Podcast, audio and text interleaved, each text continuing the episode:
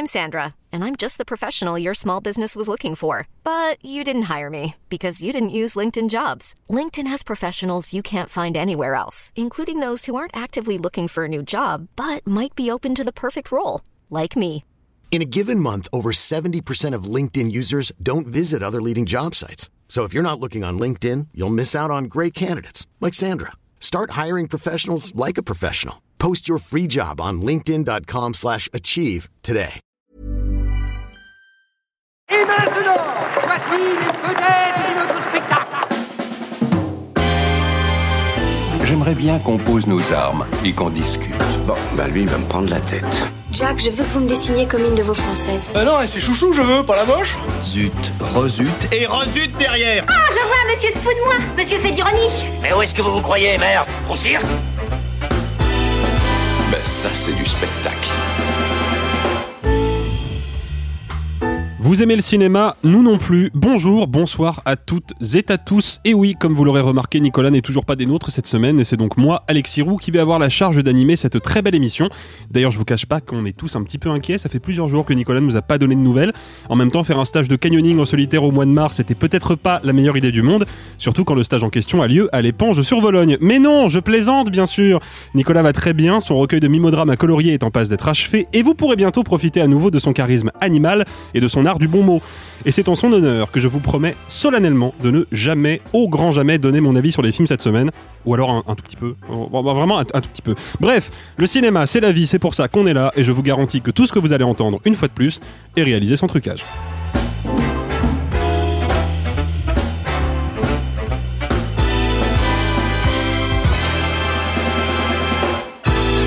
Ça dépasse tout ce que j'ai pu imaginer. Bonjour, bonjour les amis Salut Salut Bonjour Comment ça va Bah mieux que Nicolas, visiblement. Bah oui, oui, oui. Bon, vous l'aurez remarqué, cette semaine, nous enregistrons en équipe réduite, puisque ma place de chroniqueur est restée vacante, mais ça ne nous empêchera pas de gloser pendant des heures. Moi, je suis très très content d'être euh, animateur cette semaine. Voilà, ça me Parce plaît que de t'aimes pas pouvoir- les films, c'est ça Euh, euh, on en parlera, mais ça me Hmm. plaît en tout cas de pouvoir vous, vous mener à la baguette comme ça. là. J'ai l'impression d'être un peu le maître des marionnettes ce soir. On l'a Non, toujours senti, hein, et d'ailleurs, oui. le Personne maître, n'a la ref autour de la table. Je me sens très euh, très seul. Non, alors effectivement, je, je, je l'ai pas exactement, mais j'allais faire une C'est blague pas grave, douteuse, euh, c'est pas grave parce que peut-être que les auditeurs ont. Ah, tu l'as? Bah, euh, c'est un film d'horreur trash fausse euh, nul. Et non, et je Ah. savais que t'allais te tromper, mais c'est pas grave parce que les auditeurs, eux, ils ont certainement cette référence musicale. Petit indice. Si vous avez d'ailleurs cette référence, Ah je vous invite. Oui, je vous invite, bah oui évidemment, Oui, je vous invite peu à le mettre sur les commentaires, à le mettre dans les commentaires sur nos réseaux socials. Oh putain, c'est dur à dire ça. C'est détestable. Euh, donc Twitter et Instagram, hein, bien évidemment, at RSTrucage. C'est pas le bon at, mais comme c'est celui que donne Nicolas, je vais le donner aussi. C'est pas le bon? Ah mais j'ai compris en fait on bon. est, on est comme des chaussettes semaine dans dernière. il y aurait ta main. Bah voilà, oui. Ah bah oui, oui. Non, non, Je l'ai donné la semaine dernière. Non, non, c'est pas. Alors, je vais donner les bons hats pour la toute première fois depuis l'histoire de cette émission. Sur Instagram, c'est at réaliser sans trucage, sans accent et en un seul mot. Et sur Twitter, c'est at rs majuscule, tiré du bas, trucage avec un T majuscule. Et pas du tout at rs trucage. Ouais, ça n'existe pas, C'est vachement plus long. Bah oui, je sais, je sais. Mais néanmoins, vous pouvez quand même nous suivre sur Twitter et sur Instagram et nous écouter sur des applications de podcast, quelles qu'elles soient. C'est mieux pour nous et c'est mieux pour vous. Au programme cette semaine, une photographe émérite qui lutte pour exposer les coulisses sordides du système de santé américain, une danseuse prête à se surpasser pour la beauté de son art, la jeunesse romancée d'une écrivaine de légende, une escale au pays des gros blockbusters qui tâchent, option carnivore antipathique, et surtout le compte-rendu de la dernière randonnée forestière de Simon. Mais avant cela, il nous faut, il nous faut une fois n'est pas coutume, nous éloigner temporairement des salles obscures pour aller fouler le plus célèbre des tapis rouges. And the Oscar goes to everything, everywhere, all at once. Et oui, le week-end dernier s'est tenue à Los Angeles la 95e cérémonie des Oscars. Après près d'un siècle d'existence, il faut croire que le charme bling-bling et larmoyant de la cérémonie opère toujours, même si, rappelons-le, les Oscars restent une grosse machine afrique pourrie jusqu'à l'os par le lobbying, mais j'ai dit que je donnais pas mon avis. Et d'ailleurs, je suis quand même un peu obligé de le reconnaître, cette année, le palmarès est plutôt intéressant. Qui a envie de le commenter en premier, euh, ce palmarès? Sophie Bah, vous n'êtes pas sans savoir euh, que le grand gagnant, c'est Everything Everywhere All at Once, qui est reparti avec sept statuettes. Moi, perso, je suis très contente, mais euh, je sais que ça a pas mal fait débat, notamment euh, sur, les- sur la twittosphère ou autre, se plaignant bah, déjà, et à juste titre, du manque de prix pour, pour ton amoureux. Alexis. Oui, je sais, je sais, je sais. Mais m'en parle pas, ça me, ça me brise le ce, cœur. ce pauvre Steven qui est reparti bredouille. Moi, je suis, moi, je suis plus con- plutôt contente parce que qu'est-ce que ça veut dire, selon moi, c'est que on est venu reconnaître pour une fois une vraie forme de novation, de fougue, d'envie de faire du cinéma. Donc peut-être que non, les sept prix n'étaient pas euh, complètement mérités, mais on est venu, euh, on est venu en tout cas réveiller quelque chose d'un peu, d'un peu nouveau. Normalement, les Oscars c'est très poussiéreux, c'est souvent des biopics, c'est souvent, on a même cette catégorie, enfin, on appelle les films films à Oscar quand il y a des grosses performances. Là, il y avait quelques films à Oscar qui n'ont pas été euh, récompensés plus que ça. Par exemple, Elvis de Baz Luhrmann, euh, qui était euh, vraiment le, le petit chouchou, en tout cas pour la catégorie meilleur acteur. Et en fait, moi, ce que m'inspire ce palmarès, donc un, c'est une, volonté de montrer un petit, un petit coup de fouet, un petit renouveau, et euh, les grands comebacks. Pour moi, c'est vraiment la cérémonie des comebacks entre euh, Brendan Fraser qu'on n'avait pas vu depuis longtemps, Kei Kwan, Michel Yeo. Enfin, en fait, il y a- il y, a quelque chose de, de très touchant dans, euh, ou, ou même euh, Jamie Lee Curtis, qui, qui étaient en fait des personnes, même voire des, des, des personnalités dans le, dans le milieu et dans l'industrie, qui n'ont jamais été des bêtes à Oscar, qui n'ont jamais été euh, des gens particulièrement sur le devant de la scène, ou pire, qui ont été oubliés pendant longtemps. Donc, bah, euh, le palmarès ne me satisfait pas à 100%, mais je, trouve qu'il dégage quelque chose d'un petit peu touchant cette année. Euh, quelque chose euh, de touchant et surtout là où moi je ne comprends pas les critiques sur Twitter, c'est que certes cette statuette ça peut paraître beaucoup, néanmoins meilleur montage bah c'est mérité, meilleur scénario original bah c'est mérité, acteur second rôle c'est largement mérité. Ouais, c'est plus, c'est plus sur la catégorie meilleur réalisateur qu'il y a débat, selon moi. Mais, mais Ça, je suis je d'accord avec toi. La plupart, Ça, je l'entends. la plupart des statuettes sont bien, euh, sont bien euh, distribuées, quoi. Moi, je suis vachement plus surpris sur euh, les quatre euh, du film allemand de Netflix à l'Ouest Orient Nouveau, qui, je trouve, ne méritait rien. Et qui repart quand même avec meilleur décor, meilleure photo, meilleure musique. mais, meilleure musique, enfin, sans déconner, face à. Enfin, euh, enfin, et moi, il y a plus de prix comme ça qui me qui m'étonnent un peu. Black Panther costume, tu vois, non, je ça c'est que. normal. Enfin vraiment, c'est en plus je l'avais je l'avais guessé parce que j'en j'en parlais avec euh, bah, une copine qui nous écoute, qui m'avait dit que les costumes de Black Panther 2 avaient été particulièrement notés pour euh, leur euh, euh, leur travail de recherche par rapport à certaines euh, tribus africaines, par rapport à un certain héritage, et que vraiment c'était quelque chose qui avait euh, fait beaucoup de bien dans la dans la communauté afro-américaine notamment. Donc du coup, euh, moi ça, ça me gêne pas parce qu'apparemment ça a été fait avec soin. Donc à partir de là, on s'en fout de la qualité du film. S'il y a un élément qui est vraiment à sauver, autant qu'on le sauve. Ouais, ouais, mais de toute façon, à partir du moment où Natou Natou euh, l'a eu pour meilleure chanson originale, tout va bien. hein. Simon? Oui, moi, moi j'ai pas, je voudrais pas faire grand commentaire sur le palmarès à proprement parler, tout simplement parce que je répète à longueur d'année combien euh, je me tamponne le coquillard des cérémonies de récompense, donc je vais pas tout d'un coup prétendre que ça m'intéresse subitement, ce serait un peu hypocrite. En revanche, moi j'ai été, vous l'avez déjà un peu évoqué, particulièrement frappé par les réactions hostiles au sacre de euh, Everywhere All at Once, vive l'anglais, et, euh, et, et, et- et ça, ça, ça m'a frappé également parce que euh, moi justement je fais partie des gens qui ont beaucoup apprécié le film sans le trouver exceptionnel. Donc vous voyez, je suis pas dans ces turéféraires pour rendre hommage à notre émission de la semaine dernière. Oh, joli. Je suis flatté. Très joli. Mais, mais, mais pour autant, euh, c'est un film qui m'est extrêmement sympathique. Mais là où je suis un peu sidéré, si vous voulez, c'est qu'on en a vu ces dernières, ces 20 dernières années euh, des meilleurs films tout pétés, euh, de Shakespeare in Love pour reprendre celui qui est le plus emblématique de tous, mais on peut parler de Collision, on peut parler de Green Book, on peut parler de Spotlight. Enfin, il y a Argo, quanti- non? Coda. Argo Oui, Argo. Non, mais bien sûr. Je veux dire, Il y a Argo. quantité de films médiocres, je veux dire, qui, qui feraient rougir de honte France 3 Limousin, euh, qui ont été sacrés aux Oscars. Et je suis donc, je peux pas m'empêcher de remarquer que tout d'un coup, le film, qui a vraiment rendu fou certains tweetos, hein, il y a- Ah ouais, mais vraiment. il y en a qui, qui sont montés dans les tours, euh, euh, quelque chose quand même de, de, de correct. Je peux pas m'empêcher de noter que c'est un film de science-fiction.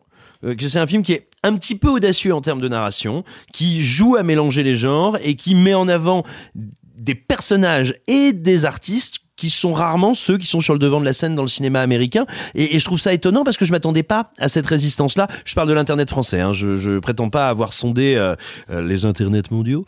Mais mais vraiment je, suis- assez étonné. Et c'est drôle parce que tu vois on a tendance à dire et moi le premier que depuis des années on va dire la bataille a été gagnée d'une certaine culture pop qui avant qui avant était une culture des marges qui est devenue la culture populaire la culture dominante. Mais on voit qu'il y a quand même une partie de l'intelligentsia ou de des gens se vivant comme tels se vivant comme les gardiens d'on ne sait trop quel temple pour qui ce film de science-fiction foutraque bordélique. Et effectivement assez peu dans les canons du film à Oscar bah c'est quand même un peu crado. Et, et je suis je suis frappé et assez déçu par ça parce que très sincèrement il y a moult raisons pour estimer que c'est pas le meilleur film de tous les temps ni même de l'année Enfin ça, c'est commun aux Oscars, et en revanche, il est très au-dessus, très au-dessus de la tête et des épaules de beaucoup de films récompensés aux Oscars depuis une vingtaine d'années. Après, j'ai quand même envie de vous poser une question parce que, et là, je vais, je vais être un petit peu dans le camp des détracteurs des Oscars parce que j'en fais un peu partie moi aussi, mais si on compte les 7 Oscars attribués à Everything Everywhere All At Once et le l'Oscar attribué à Brendan Fraser pour sa performance dans The Whale, ça fait quand même sur la totalité des récompenses 8 qui sont partis directement ou non à un film A24. Est-ce que c'est pas quand on sait qu'A24 qui est une production, une société de production catégorisée comme indépendante et qui vraiment, pèse hein. 2,5 milliards de dollars hein, de, de- de chiffre d'affaires, donc c'est pas rien. Cette société-là, fondamentalement, est-ce qu'elle a pas juste fait du gros lobbying bien sale pour obtenir ses Oscars? Ce qui, du coup, et c'est la question sur laquelle, euh, l'axe sur lequel je voudrais vous lancer, bah, est-ce que ça n'amenuise pas justement la dimension politique et intéressante de ces Oscars-là qui, effectivement, de prime abord, semblent récompenser un cinéma un petit peu nouveau, un petit peu dépoussiérant, mais qui en fait sont peut-être juste le fruit d'une campagne de lobbying opportuniste? Qu'est-ce que vous en pensez, vous? Alors, du lobbying sans doute, mais on va dire, euh, ça n'est pas spécifique à ce qu'aurait fait 24. Euh, les, les Oscars et la saison des cérémonies en général sont une saison de lobbying. Ensuite, 2,5 milliards de dollars, c'est important, mais enfin, c'est une pécadille à côté de ce que sont les autres studios. C'est-à-dire que oui, c'est beaucoup, mais je veux dire, si tu compares le poids d'un Disney, d'un Warner, euh, de Paramount, etc., ça reste minuscule. C'est important, ça nous semble énorme, mais voilà, dans, dans l'écosystème américain, c'est pas si délirant que ça. Non, moi, ce qui me m'interpelle et m'inquiète un peu, c'est qu'en tout cas, ça sacre le fait qu'aujourd'hui, le cinéma dit indépendant ou dit d'auteur n'existe plus ou n'arrive plus à exister qu'à travers A24.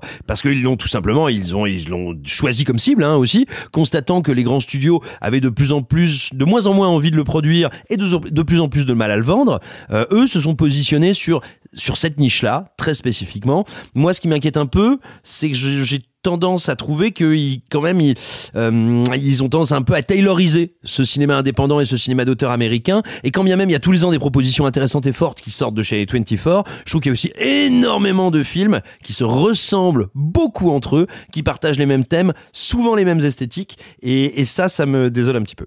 Et puis, euh, effectivement, pour aller dans la continuité de ce que tu viens de dire, on sait que certains grands studios, euh, moi je pense, là, là, comme ça, je pense à la Warner ou à Universal, produisent certains films dits d'auteur pour aller justement chercher des statuettes, pour aller chercher des, récompenses.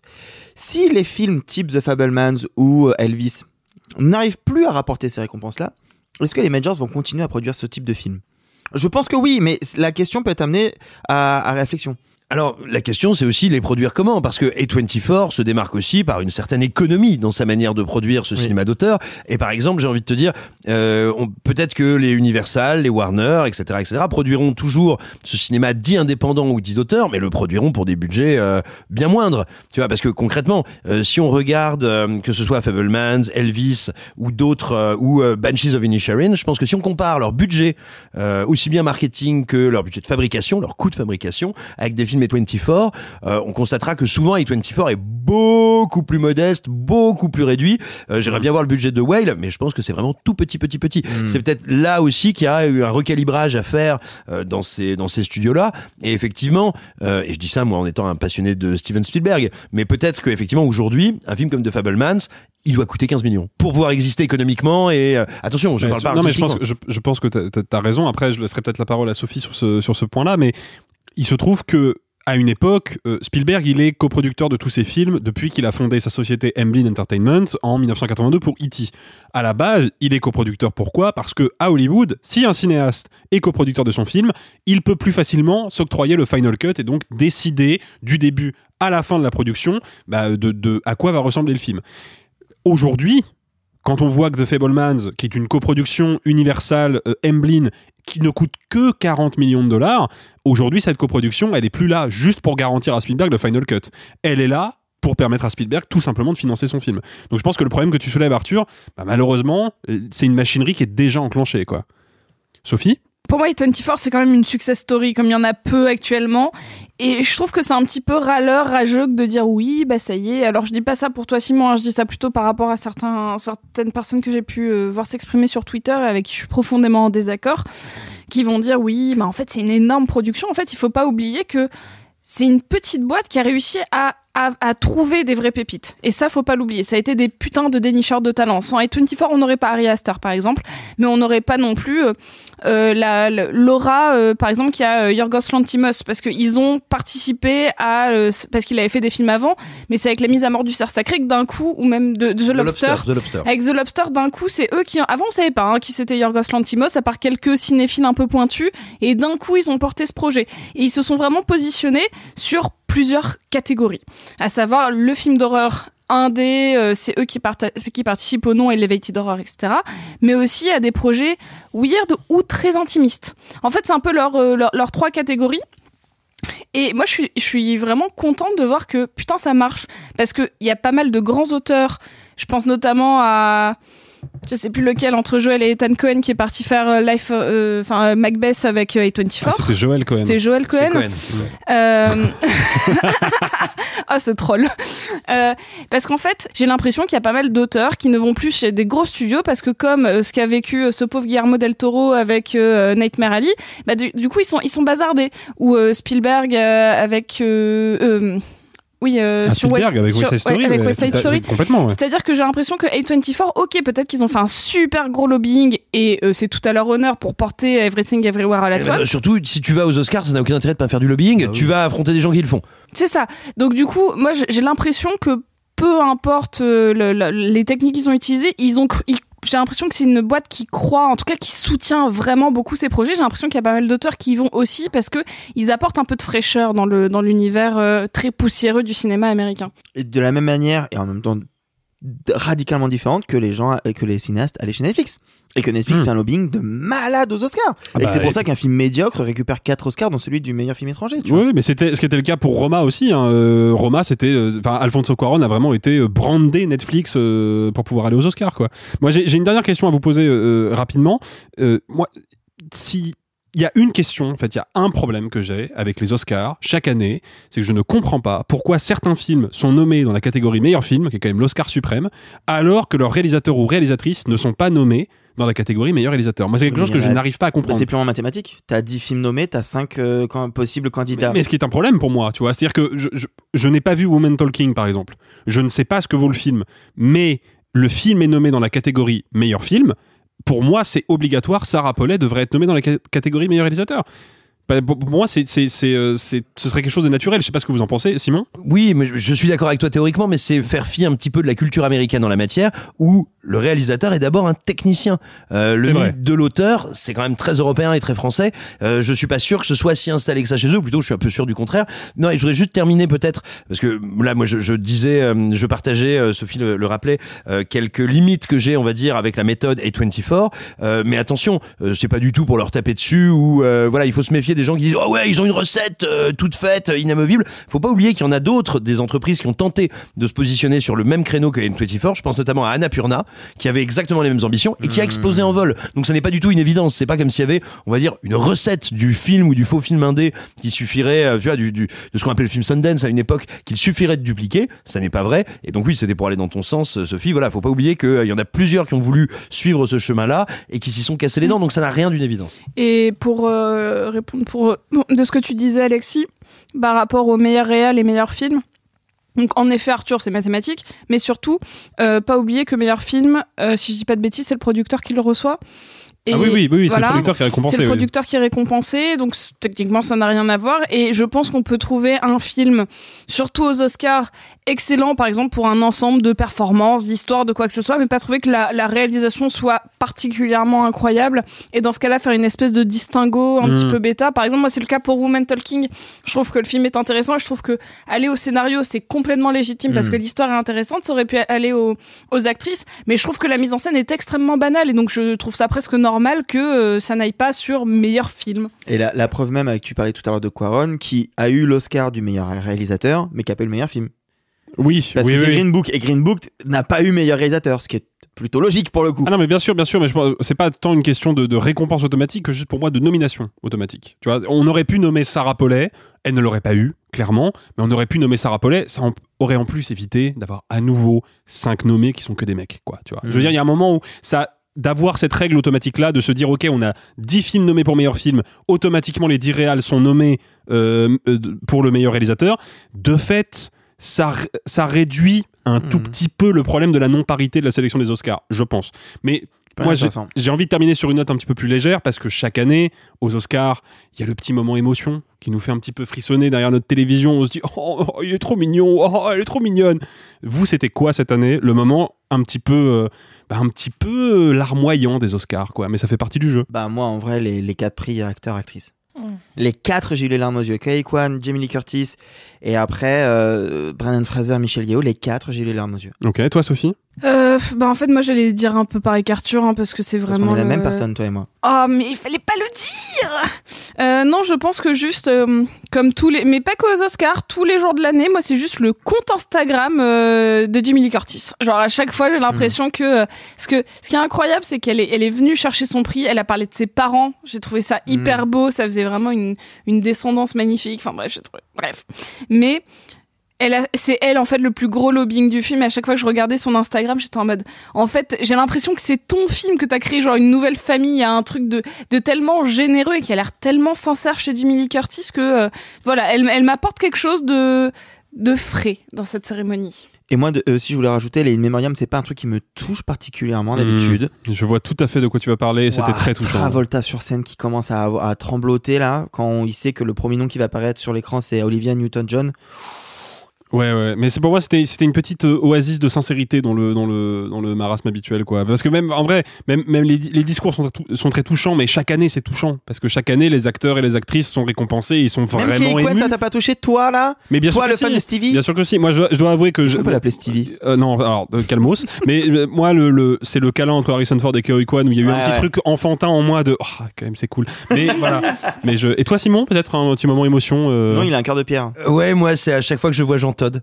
Ah, oh, putain qui est le qui est le qui est le mari de Michel Yeo parce que à chaque fois qu'il Quel apparaît caillou, il y a celui-là. toujours des tweeters des tweetos pardon qui sont là Bah, mais qu'est-ce que mais comment ah et je trouve leur euh, leur surprise teintée de mépris euh, est très sincère et très drôle Mais alors Quand- c'est qui? Alors, pour, pour- justement, pour, pour les auditeurs et les auditrices, et pour Sophie, qui ne saurait pas qui est Jean Todt, Jean Todt, c'est vraiment, je pèse mes mots, c'est une légende Oui, oui. de la F1, parce qu'il a été pendant, mais je crois, 15 ans ou 20 le ans. directeur de l'équipe Il Ferrari était le directeur du pôle Ferrari, ouais, et c'est notamment lui qui était le mentor de Michael Schumacher à l'époque. Donc c'est un qui, très très grand nom de ressemble la F1. et qui donc qui est le mari de Michel Yeo et qui ressemble à Todd dans Super Mario Voilà, mais vraiment quoi. C'est Jean J'ai le, j'ai le nom qui m'échappe. Ce qui est très drôle, c'est que du coup, vu que c'est un ancien euh, pilote, euh, il y a Turbo, euh, cette émission de M6, qui a partagé l'info. En, en le titre était "La femme de Jean Todt remporte l'Oscar de la meilleure actrice." mais voilà Ah, dès que Jean Todd apparaît dans un truc officiel Et il se passe vient toujours du quelque chose Cantal bah, hey, Ah bah Cantal. Forever Voilà. Oh waouh J'apprends Jean, si tu, nous, si tu nous écoutes, euh, que du love. Non, en vrai, il ressemble à- j'apprends tellement de choses avec vous. Comment il s'appelle ce journaliste musique là? Olivier Cachin? Ah, je- Regarde, Olivier Cachin ah, est un journaliste musique Ah, Et Il ressemble à Olivier Cachin, je. Ah oui, peut-être, il y a un petit quelque chose. Bon, on s'égare un peu là, non hein, Peut-être. Je pense qu'il est temps de clôturer cette parenthèse Oscar. Pour nos amis d'outre qui me la Batavia. Il est temps de passer au film de la semaine, de rentrer dans le vif du sujet. Et pour commencer, je vous propose de faire machine arrière, 65 millions d'années en arrière, très précisément, à l'époque où les Acrocanthosaurus, les Ceratosaurus ou encore les Therizinosaurus étaient toujours les rois du monde. Cours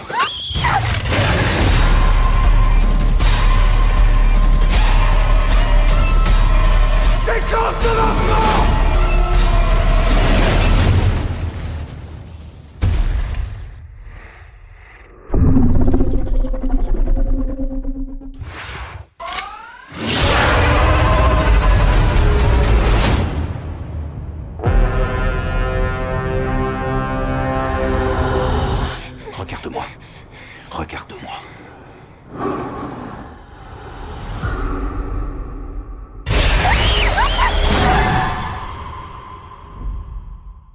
65, la Terre d'avant de Scott Beck et Brian Woods nous raconte l'histoire d'un duo d'humains venus d'une exoplanète très lointaine, Mills et Koa, joués par Adam Driver et Ariana Greenblatt, propulsés malgré eux sur une Terre primitive peuplée de dangereux dinosaures. Et qui dit dino Dit Simon, bien sûr. Simon, qu'as-tu pensé de 65, la Terre d'avant? J'ai pensé tout d'abord que c'est un cas particulier extrêmement intéressant, tant euh, dans ce qu'il est, dans la manière dont nous le recevons, mais aussi dans les premiers échos euh, assez dramatiques, il faut le dire, euh, qu'a récolté le film. Pourquoi? Parce que c'est authentiquement un film préhistorique. C'est un film qui dure 93 minutes, une heure et demie, donc générique compris, euh, qui a un budget pour ce qu'il entend raconter, qui est quasiment un budget de série B, qui est un budget ridicule. C'est 45 millions de dollars. C'est absolument ridicule. Vraiment, il faut se rendre compte, c'est un cinquième de- des gros Marvel, un cinquième, un sixième du dernier Jurassic World. Donc vraiment, euh, c'est en fait une manière de faire, de penser le cinéma et de penser ce qu'est une œuvre de divertissement qui a quasiment disparu au sein du cinéma hollywoodien et qui est vraiment, qui nous provient de la série B quand même. Le film a bien sûr plus de budget que d'une série B. Et donc, on n'est plus du tout habitué à voir cette espèce d'œuvre que je qualifierais de presque naïve, naïve dans leur côté bourrin, un peu pur, direct, qui te propose un programme extrêmement programmatique et très simple et qui ne vise rien d'autre que le pur divertissement, la pure adrénaline. Du coup, bah, cette histoire de gens qui sont perdus sur une planète, la nôtre en l'occurrence, il y a 65 millions d'années, et qui vont affronter des gros dinosaures, euh, ça nous met face à moi deux problématiques qui me plaisent beaucoup. Déjà, le film régulièrement va aller mm, faire hommage, faire des clins d'œil. Il y en a un notamment à Hitchcock que détaillera peut-être un petit peu plus Alexis parce qu'il est assez intéressant, mais notamment à des films, à des films de série B comme Le Septième Alors je ne pourrais pas, je ne pourrais pas le Bah, détailler ce que parce que cette dire, bah, semaine je ne donne pas mon avis. Ah mais sinon. c'est vrai, tu donnes pas ton avis. Non, donc Bah, tu il y a peux le détailler, mais je il y t'en prie, détaille-le. eh bien, Il y a un moment, il y a notamment un plan du film où on découvre non pas des oiseaux, des ptérodactyles, et on les découvre exactement comme dans les oiseaux d'Hitchcock. Vrai, tu fais oh il y en a un, oh il y en a deux, ils ont des salles, oh putain il y en a 200. Et Typiquement, c'est un plan qui est pris à Hitchcock. Euh, on retrouve aussi plein de trucs, notamment dans la manière dont sont pensés les décors, qui nous ramènent au septième continent, au monde perdu, tant de Conan Doyle que les, les premières adaptations muettes. Euh, bref, pour moi, c'est un film qui, qui rappelle, qui nous renvoie vers tout ça. Et puis, faut que je revienne à son budget. Il a 45 millions d'euros de budget, euh, de dollars de budget. Bah, ça veut dire qu'on risque pas de faire des CGI aussi fines, aussi impressionnantes que, par exemple, euh, dans euh, Fallen Kingdom. Euh, ça veut dire qu'on n'est pas à un niveau, encore une fois, de précision aussi chirurgicale que des films qui mettent vraiment du budget sur leurs effets numériques. Du coup, il va falloir trouver un moyen de les filmer, de les mettre en scène. Ça, c'est de la série B. Donc, on va avoir de la brume, on va avoir de la pluie, on va avoir tout le temps des jeux sur la focale et sur la perspective pour à la fois que les bêtes soient présentes, elles sont très présentes, et en même temps qu'elles soient pas face cam en permanence. Ça donne un univers qui est extrêmement menaçant, extrêmement brutal. Moi, j'aime beaucoup à notre époque, on a toujours tendance à essayer, de, des fois de manière absurde, tu vois, de, greffer un discours genre « Mais la nature est belle et l'homme est sale. Et regardez ce bel écosystème où là on te dit « Eh ben non C'est un vieux marais dégueulasse et il y, a des y météores qui vont tomber C'est la fin du monde et toutes ces bêtes, elles font que s'entrebouffer !» Et quand la petite fille, là, quoi, ou koala, je sais pas, elle veut, sauver un petit dinosaure pris dans les sables mouvants qui est tout mignon, t'es là, tu fais, ah, tu parles, il se fait bouffer en 30 secondes par trois petits vélociraptors qui arrivent, genre, brah, qui lui mettent la fièvre. Et voilà, c'est méchant. Il y a des dents, il y a des griffes, il y a des poils. Enfin non, il y a des écailles surtout. Et donc, voilà, ça renvoie à une forme d'agressivité euh, d'un certain cinéma de série B, d'aventure et de divertissement qui me plaît beaucoup, malgré, malgré, malgré, malgré euh, la narration et on va dire l'écriture des personnages qui s'approcherait plus d'une version euh, Emmaüs d'Interstellar. Arthur. La prestation de Simon était assez intéressante. Et je dois reconnaître qu'il y a des points sur lesquels On tu sur m'as la eu. prestation, plus sur de la critique là. Rien, non, non. En fait, en fait, la principale, euh, le principe, la, la principale critique que je ferais à la critique de Simon, euh, c'est qu'il oublie un point essentiel et tu l'as mentionné en trois mots à la fin. Je te remercie pas. C'est un film profondément débile et mal écrit, mal construit et qui ne raconte rien, mais qui ne veut rien raconter en disant moi je suis pas là pour vous faire un film intelligent, je suis là pour vous faire un truc débile. Bah ouais, mais gros, moi je paye pas 15 balles pour aller voir un film débile. Bon, Je vu Ant-Man 3 Tu Mais m'as il a pas payé. Tu m'as attendu une paire gigantesque, comment voulais-tu que je ne la pas saisisse censé pas donner ton avis, d'accord Je sais, je sais, je sais. Euh, oui, mais Ant-Man fait partie d'une mythologie que j'aime.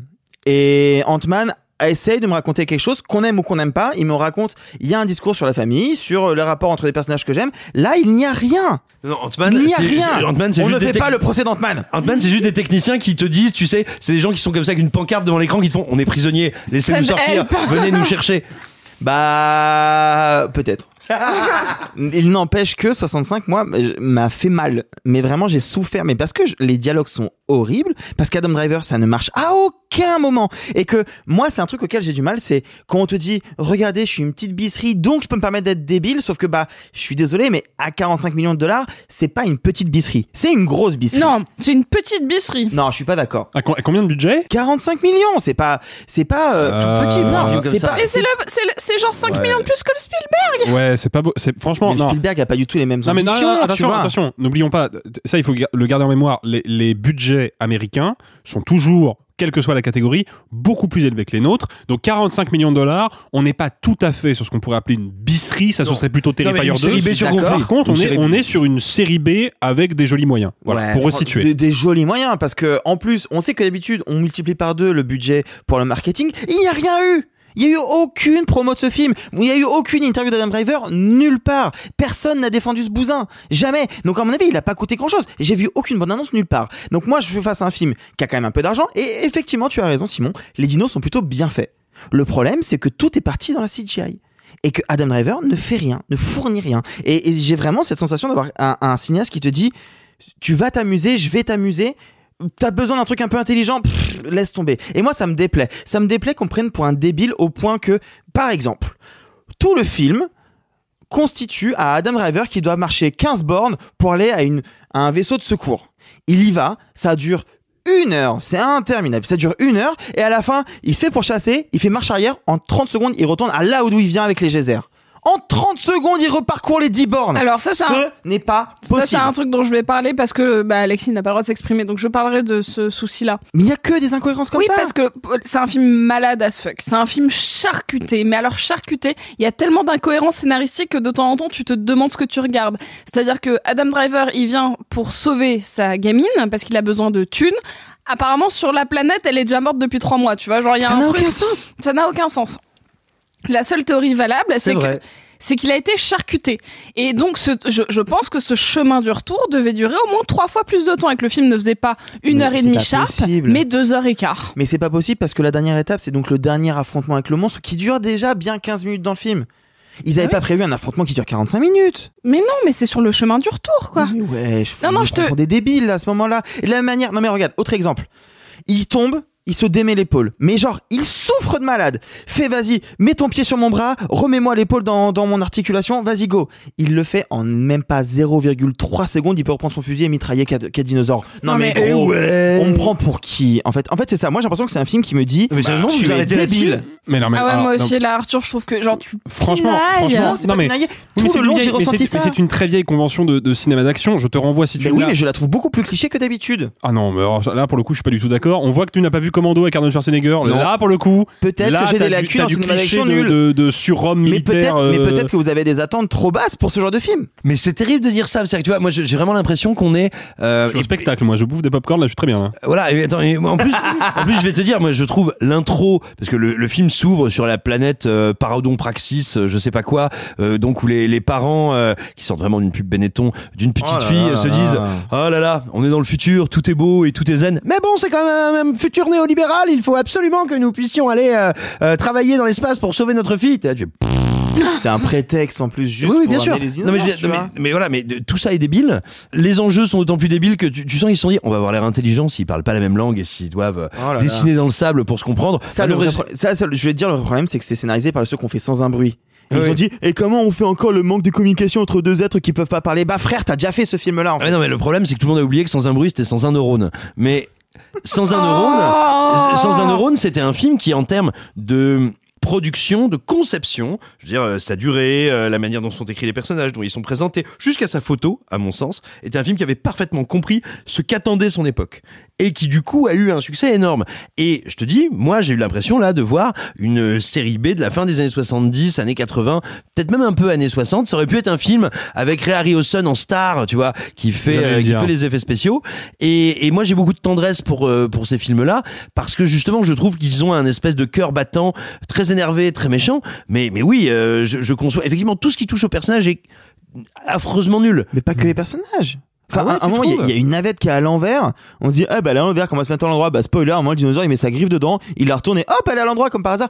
Tout est facile, tout le temps. Je- il y a des facilités scénaristiques et des incohérences Alors, qui, qui me rendent le visionnage mais douloureux quoi. J'ai- envie de, de vous ramener sur un point que tu as déjà soulevé, Arthur, dont tu as déjà donné ton point de vue sur cette, sur cette question-là. Mais il y a quand même un truc que je trouve très étonnant dans ce film, c'est justement la présence d'Adam Driver.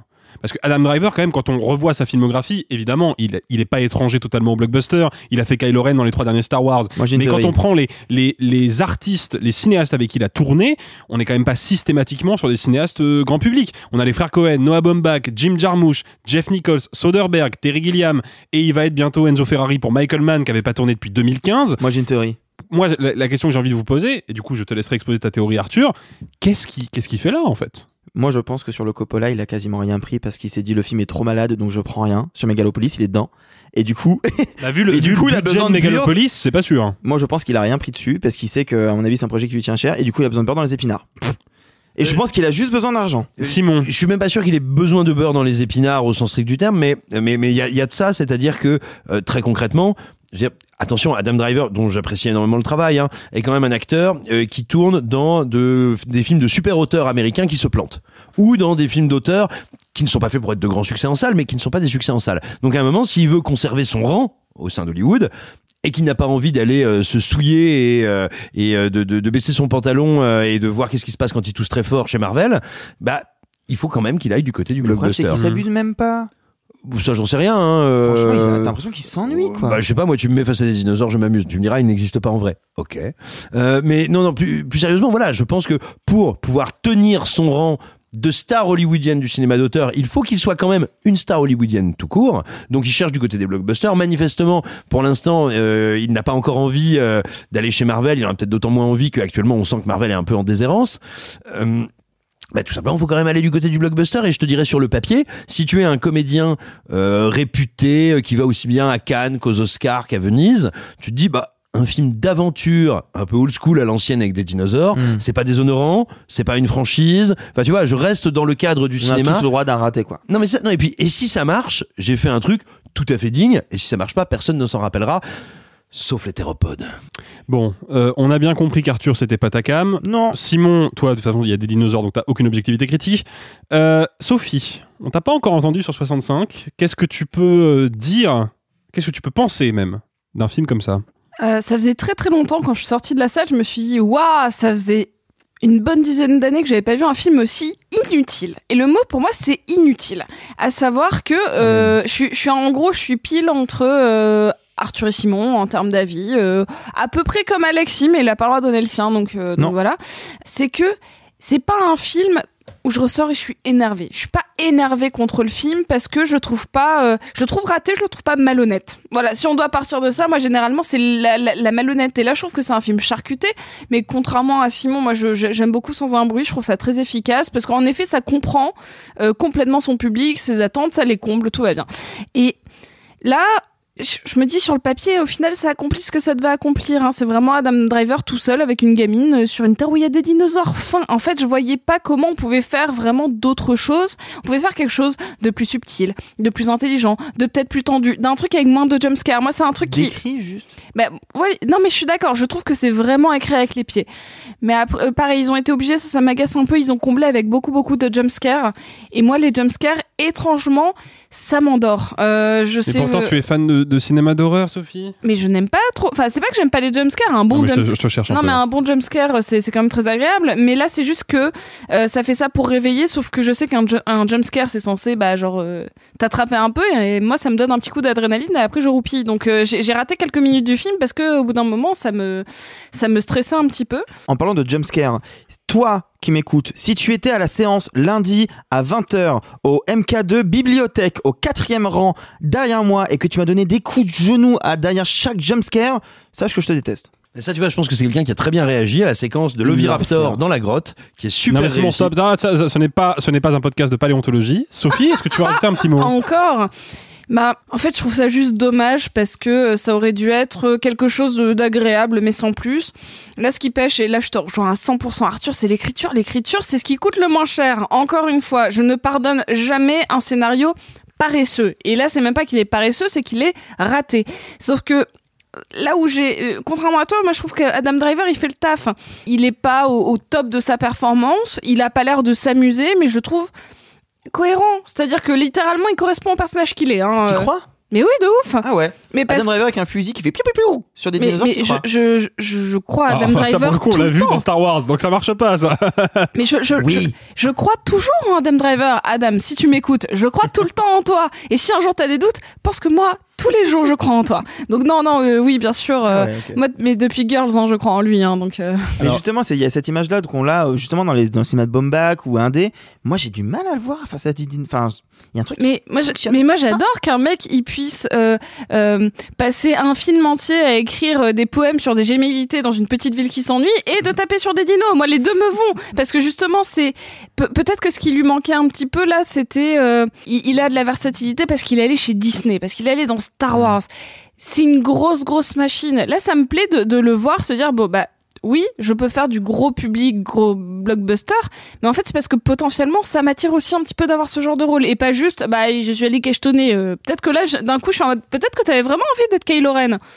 Tu- enfin, Non, puis, puis regarde sa génération, regarde son âge. Euh, il est tout à fait possible qu'ils se disent, mais le gamin que j'étais qui regardait euh, Jurassic Park, bah moi j'ai super envie d'aller me fighter avec des dinosaures avec mon gros piou-piou. c'est ça, la, Le la- piou-piou étant le fusil. la gamine c'est plus compliqué par exemple.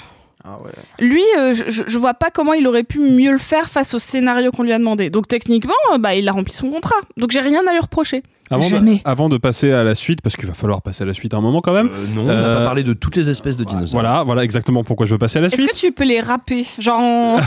Ah, tu sais, le, le rap de Pokémon à la fin des épisodes. Exactement, mais avec des dinos. Alors Ça, non, ce sera quand on aura des épisodes payants.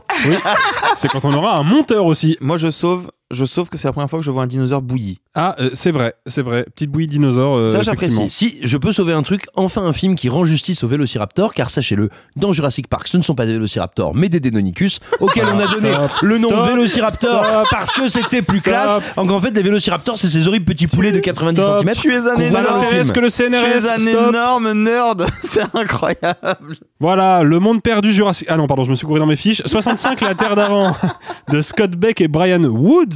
C'était notre premier film de la semaine. Et vous, qui nous écoutez, est-ce que vous êtes plutôt Dino ou Shirley?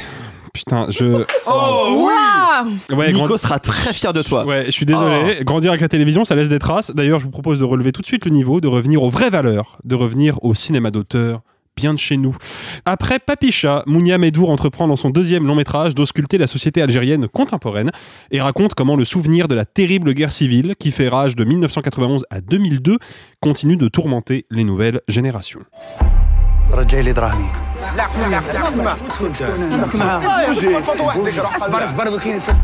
لا بوليس خلقتها صافي خلاص ما نزيدوش نشطحو حنايا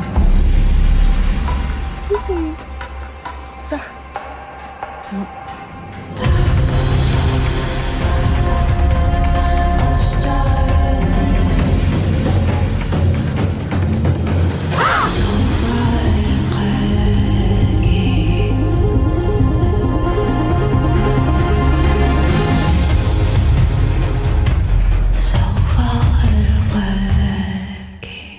Ouria de Mounia Medour, avec entre autres Lina Koudry et Rachida Brakni. C'est le premier d'une série de trois films réalisés par des femmes dont on va vous parler aujourd'hui quand même, il faut le souligner, c'est pas tous les jours. C'est vrai. Voilà, moi je trouve que c'est plutôt, plutôt une bonne chose. Ce film nous propose d'accompagner la jeune Ouria, danseuse classique en devenir qui travaille comme femme de ménage pour subvenir à ses besoins. Victime d'une violente agression, la jeune femme désormais mutique et handicapée va devoir réapprendre à vivre et à danser pour pouvoir enfin s'émanciper. Sophie, je me tourne vers toi parce que sur le papier, moi j'ai l'impression que c'est un film qui est vraiment 100% Sophie compatible. Qu'en est-il maintenant que tu l'as vu? Bah non. Voilà. Eh bah, merde, euh, bonne- une fin de podcast. C'était une fin de podcast. En plus, je suis très déçue parce que je pensais que tu allais, euh, quand t'as dit la télé, ça laisse des traces. J'ai cru que t'allais enchaîner avec euh, Cocaine Bear. Du coup, euh, ça a fait une petite transition et pas du tout. Ah, Euh, mais tu es beaucoup plus maligne que moi. C'est toi qui devrais présenter cette émission en fait. Mais non, désolé, j'ai trop de travail. Euh, Pas de violence, c'est les vacances. exactement. Euh, pourquoi je repousse un peu le fait de parler d'Oria? Parce que vrai, on sent une espèce de, de une- rejet. Il y a une petite défiance là. Bah, ça me gêne parce que j'aime vraiment beaucoup Papicha. Papicha, je, trouvais que c'était un film solaire et lumineux et, et, triste et fougueux et c'était très prometteur pour un premier film et je trouvais qu'il y avait vraiment une, une voix derrière, euh, derrière Papicha. Il y avait euh, un peu... euh, en, fait, on a eu une vague de films comme ça qui montraient des portraits de, de, femmes... qui m'ont beaucoup marqué. En plus, euh, à la même période, on a eu Mustang, on a eu Much Love, de, bon, qui était réalisé par un, par un homme, par Nabil Ayouch, mais on avait en fait quelques, quelques portraits très intéressants. C'était le cas de Papicha. Malheureusement, ce n'est pas le cas d'Ouria. C'est pas un film contre lequel j'ai de la haine du tout, euh, ne, ne vous méprenez pas. C'est juste peut-être que j'avais des attentes trop hautes parce que bah, du coup j'aime beaucoup sa réalisatrice, j'aime beaucoup son actrice principale, je la trouve assez solaire et euh, en plus je trouve qu'elle euh, qu'elle danse magnifiquement bien, elle a vraiment une, une, une grâce très particulière à l'écran. Pourquoi ça marche pas pour moi? C'est pour la première fois j'ai l'impression dans le film que Mounia Medour ne maîtrise pas le, langage cinématographique qu'elle a voulu employer pour son film. C'est très particulier, mais j'ai l'impression qu'elle a qu'il y a une tentative de, de cinéma de genre à pas mal d'égards, des scènes de rampage sur le sol que vous pouvez voir dans la bande-annonce, d'arrachage d'ongles qui est très proche de Black Swan, de, de cris qui essaient de s'échapper de la gorge de, cette, euh, de ce personnage qui est devenu muet dans un hôpital. Sauf que ce n'est jamais sur des moments qui sont censés révéler de l'angoisse. Et j'ai l'impression qu'en fait, elle a alterné les genres cinématographiques dans sa mise en scène, mais de manière un peu aléatoire. C'est-à-dire que pareil, il y a une espèce de scène euh, de d'Ouria qui se retrouve face à la mer pour danser une dernière fois parce que il faut qu'elle rende hommage à quelqu'un de disparu et donc on est forcément en contre-jour avec un flair.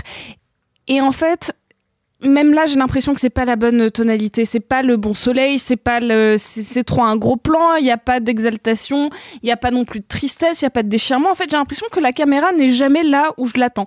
C'est filmé beaucoup, beaucoup, beaucoup trop près, c'est des cadrages très serrés sur un film où en fait il aurait dû avoir une progression selon moi. On aurait dû soit euh, être sur des cadrages un peu larges pour se focaliser au moment de sa détresse sur des sur sur quelque chose de plus intime, de plus resserré pour finalement se réouvrir. Et là j'ai l'impression qu'on est sur une alternative comme si le film bégayait un peu, comme s'il n'avait pas trouvé la bonne manière de communiquer son intention, son scénario qui en soit pas si mal, c'est une bonne idée, c'est une et même là j'ai un petit un- un petit truc qui me gêne parce que je trouve que cette histoire elle est belle. C'est un, un truc d'un peu solaire. C'est euh, vraiment sur euh, sur la rédemption le pardon. C'est aussi euh, comment on arrive à, à surmonter ses peurs et ses traumas. Donc du coup ça parle de l'Algérie de manière plus globale. C'est politique c'est intéressant. Sauf que dans les petits détails de son histoire ça ne résout jamais rien. C'est euh, pourquoi est-elle devenue muette? Voilà, c'est- bah, il y a un grand silence. On ne sait pas parce que euh, c'est jamais expliqué. Il pourrait y avoir juste une explication purement physiologique ou post-traumatique. On ne dit rien. Donc soit ça a été au montage. Je suis désolée, je suis un peu longue parce que c'est pas un film que j'ai envie d'expédier. C'est pas un film où j'ai juste envie de dire ah bah c'est nul. Non, c'est pas nul, Auria. C'est pas un film qui est à jeter. C'est juste un film qui pour moi n'est pas à la hauteur de ce qu'il aurait dû être, de ce que j'en attendais en tant que spectatrice. Et donc, bah, pour moi, c'est juste. C'est, dommage parce que je sens plein de potentiel et plein de fougue et je suis. Je suis déçue. Je suis déçue. Bah, alors, il faut, faut rappeler que, que le, récit est en grande partie euh, autobiographique, parce que Mounia Medour elle-même a été victime d'un accident, elle a dû faire de la rééducation pendant longtemps, ça a été très pesant pour elle, et elle l'a dit en interview, hein, elle voulait que le film raconte justement cet, isolement, cette solitude existentielle liée au handicap et à la reconstruction, et puis au traumatisme de l'accident, qui est ici une agression. Et puis Mounia Medour, faut aussi rappeler qu'elle vient du documentaire, et que bah, pour travailler justement la fabrication de ce personnage, elle est allée euh, consulter des psychologues, des neurologues. Donc il y, a eu- il un vrai travail de documentation qui visiblement, selon toi Sophie, ne, ne- ne prend pas du tout, euh, ne s'incarne pas du tout dans le film. Mais en fait, c'est pour ça. Ce que tu dis, c'est exactement ce que je ressens devant le film. C'est que c'est un film qui est travaillé, qui est pensé, qui est intellectualisé, et c'est un film qui purement narrativement ne résout pas comme devrait le le résoudre ce genre de film avec cette forme de film. C'est-à-dire que quand on a un personnage qui va d'un point A à un point B en passant par deux ou trois traumatismes, tu es censé au moins, si ce n'est avoir des, révolu des, des révolutions, des résolutions, Mhm. avoir au moins une progression qui nous donne des éléments de réponse. Donc j'ai pas de doute sur le fait que ça dé... c'est pour ça que je déteste pas le film, c'est parce que Mm. je sens bien qu'il est sincère, il y a pas de y a pas de problème.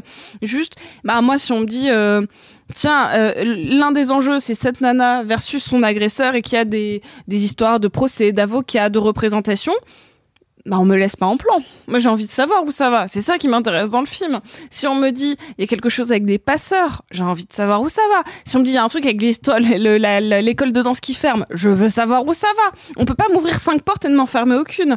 Non, Je- non, ref- oui, et toutes les Enfin, laisser ouvertes. Oui. Oui, oui, enfin, et voilà. Merci Simon. Toi, Arthur, est-ce que, euh, est-ce que cette dimension euh, documentaire dont parle Mounia Medour, est-ce que tu l'as ressentie? Est-ce que ça t'a parlé?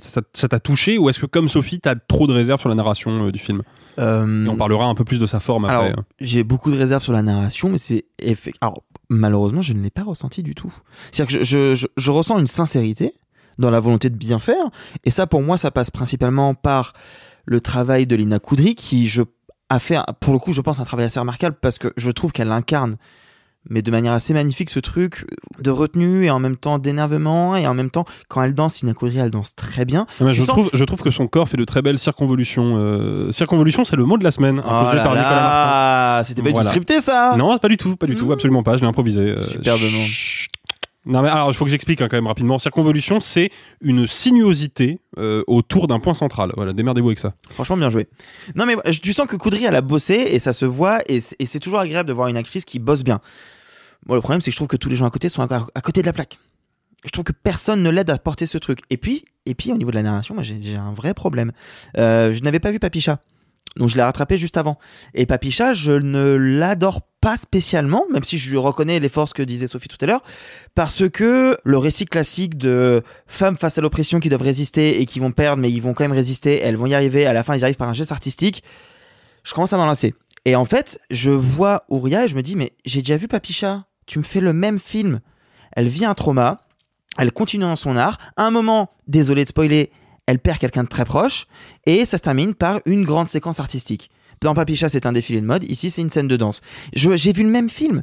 Et le problème aussi, c'est que l'année dernière, on a eu un autre film de reconstruction par la danse qui s'appelait Encore de Clapiche, qui, pour le coup, filmait vachement bien la danse, et qui, pour le coup, avait une interprète qui dansait magnifiquement bien, et... Sophie, je pense qu'il faut que tu réagisses au propos d'Arthur. Bah si Encore, tu trouvais que ça filmait bien la danse Ah bah de fou Ah ouais Quel jeu de mots incroyable dans le titre Moi, vraiment, encore, c'est un film que je défends parce que je l'ai vu avec une amie qui est une grande amatrice de danse, de ballet, qui va, comme moi, je vais au cinéma. Donc, elle, vraiment, elle a pu me donner plein de clés, de pistes de lecture. Et vraiment, elle m'a dit, et tu vois, ça, c'est une référence à tel truc. Enfin, c'est un film qui voulait parler de la danse et qui en parle honnêtement, sincèrement, et qu'il fait très bien. Et je trouve qu'il y avait des séquences de mise en scène de danse, rien que ce générique, qui étaient superbes. Et c'est pas le même sujet. On est d'accord. Il n'empêche que c'est la reconstruction d'une femme à travers une autre type de danse. Parce que c'est Ouria, elle joue une danseuse ballet et elle passe, euh, sa reconstruction va passer par une autre type de danse. Comme le personnage joué par Marion Alors- Barbeau dans Encore. Si, si je peux me permettre, moi, ce qui me gêne beaucoup avec Encore, c'était et il y a un parallèle avec Ouria, c'est que euh, elle passe de euh, du, du ballet à une forme de danse un peu babs euh, contemporaine qui est vraiment présentée pour moi dans le film comme de la sous-danse. Alors que là, ce Non. qu'elle fait Ouria, c'est qu'elle va s'adapter pour transmettre de la danse à des personnages qui ne savent pas danser. On est sur un, un, un, un parcours humain très différent. Sauf que, sauf que pour le coup, dans le clapiche, euh, je comprends qu'on le ressente comme ça, sauf que c'est pas du tout le cas. Clapiche, il a vraiment travaillé avec un chorégraphe très célèbre, et même si elle, elle a un rejet au début, à la fin, elle l'embrasse vraiment, cette nouvelle danse, et elle y arrive très bien. Coudry, elle fait une danse radicalement différente que le ballet à la fin. Donc il y a aussi une, une volonté d'aller vers autre chose. Moi, je trouve que, en tout cas, j'ai vu ce film, je me suis dit, mais j'ai déjà vu Papicha, j'ai déjà vu encore. J'ai l'impression d'avoir vu le même film, et en plus, beaucoup moins subtil que Papicha, beaucoup plus appuyé et de la même manière que dans Papicha on avait ce côté euh, euh, vivre dans la nuit machin. Là bah, le côté un peu darkos du personnage c'est qu'elle elle, elle va parier sur des combats de bouc. Enfin ça n'a pas de sens. Et, et d'un seul coup t'as ce personnage qui va la harceler parce qu'elle qu'il lui donne de l'argent alors qu'en fait non. Et qui d'un seul coup se révèle être un terroriste et ça n'a aucun sens et ça sort de nulle part. Enfin je, je ne je comprends pas très bien ce que veut faire Médour en fait. Et je ne doute pas de la sincérité du propos mais en fait, je m'ennuie. Beaucoup. Et je trouve ça pas très intéressant, voire même assez cliché. Simon, pour terminer ce premier tour de table. Moi, je fais partie des gens autour de la table euh, qui avaient euh, plutôt apprécié Papicha, euh, qui avaient aimé et l'intention et sa réalisation. Je, je pense qu'Ouria a, a- a plusieurs problèmes. Et alors attention, dans, dans ce que je vais dire euh, qui suit, euh, je, je ne prétends pas du tout interpréter euh, tant les intentions que euh, ce qu'avait derrière la tête sa, sa réalisatrice. hein. Surtout pas. Je vais vraiment parler de mon ressenti, comment je reçois le, le film. Je pense que déjà, le film souffre de quelque chose qui est tout à fait extérieur à lui, c'est que ce sous-genre qu'on pourrait appeler, quand je dis sous-genre, encore une fois, je veux dire, c'est catégorie très précise de genre, euh, qu'on pourrait appeler le cinéma de la révolte arabe et de la révolte de la femme arabe, est un genre qui a été particulièrement euh, nourri, riche et vivant ces 10-12 dernières années et que donc le film arrive un petit peu en queue de comète et forcément il, il se confronte à une historicité très récente et encore une fois très riche euh, de, de films qui ont parlé à peu près des mêmes thèmes. Et, et d'ailleurs, assez paradoxalement, c'est pas toujours les plus puissants, les plus intéressants qui ont le plus marqué. Moi, euh, je pense à un film que j'ai trouvé absolument incroyable et gigantesque, qui est euh, tunisien, si ma mémoire est bonne, qui s'appelle La Belle et la Meute, euh, qui est un très très très très grand film qui a dû sortir en 2016, 2015. Bref, que je vous recommande. Ce que je veux dire, voilà, c'est que euh, c'est un cinéma qui a eu beaucoup de grands et de brillants représentants au cours de la décennie qui s'est achevée. Quand arrive Ouria, j'ai l'impression de voir un film qui a peut-être trop digéré justement toute cette vague de cinéma, en cela que je vois un film dont j'ai l'impression qu'il a été pensé pour s'adresser à moi, parisien, curieux, ouvert, un peu woke, et j'ai du mal, je ne mets pas du tout en cause la sincérité de sa réalisatrice, mais je ne la ressens jamais. J'ai l'impression de voir un film extrêmement construit, j'ai l'impression de voir un film même un peu artificiel, jusque dans la direction d'acteur de Lina Coudry, qui est pourtant qui est une comédienne remarquable, mais qui est une comédienne dont peut-être, euh, j'ai envie de dire, le, le, le trait le plus euh, évident, le plus pointu, c'est l'intensité. C'est une actrice de l'intensité, un peu à la Gianni, pourrait-on dire. Le problème, c'est que quand on a une Rolls-Royce comme ça, une artiste aussi puissante, eh ben, il y a intérêt à sacrément caractériser et incarner ce personnage-là, parce qu'on ne peut pas uniquement écrire des personnages à l'intensité. Et moi, le problème d'Ouria, c'est que j'ai l'impression que tout le film, dans le sens la mise en scène, le montage, la photo, voire presque l'écriture des dialogues, dépendent de Coudry et de son intensité. Or, intensité, ça suffit pas. Et voilà, pour moi, c'est le problème de tout le film, c'est que j'ai l'impression que c'est une note d'intention qui arrive après un genre, non pas essoufflé, mais un genre qui a eu de très grands représentants récemment, et qui du coup n'a rien de plus à dire, rien de mieux à dire, qui ne peut qu'essayer d'être la fin de comète et qui euh, se termine un peu en pesos, quoi. Mais alors, je, Sophie en a déjà parlé hein, du, du, du, cadrage, toi aussi, euh, toi aussi Simon. J'ai tellement mais- essayé de vous faire rire et de vous mettre mal et personne n'a réagi. J'ai honte de moi. Sophie, on a, on a déjà pas mal euh, le parlé et, et Simon un peu aussi, mais il y a. Là, je suis désolé, je vais enfreindre un peu la, la, la règle. Je vais, je vais donner mon avis au risque de. Non, de- ce sera bipé.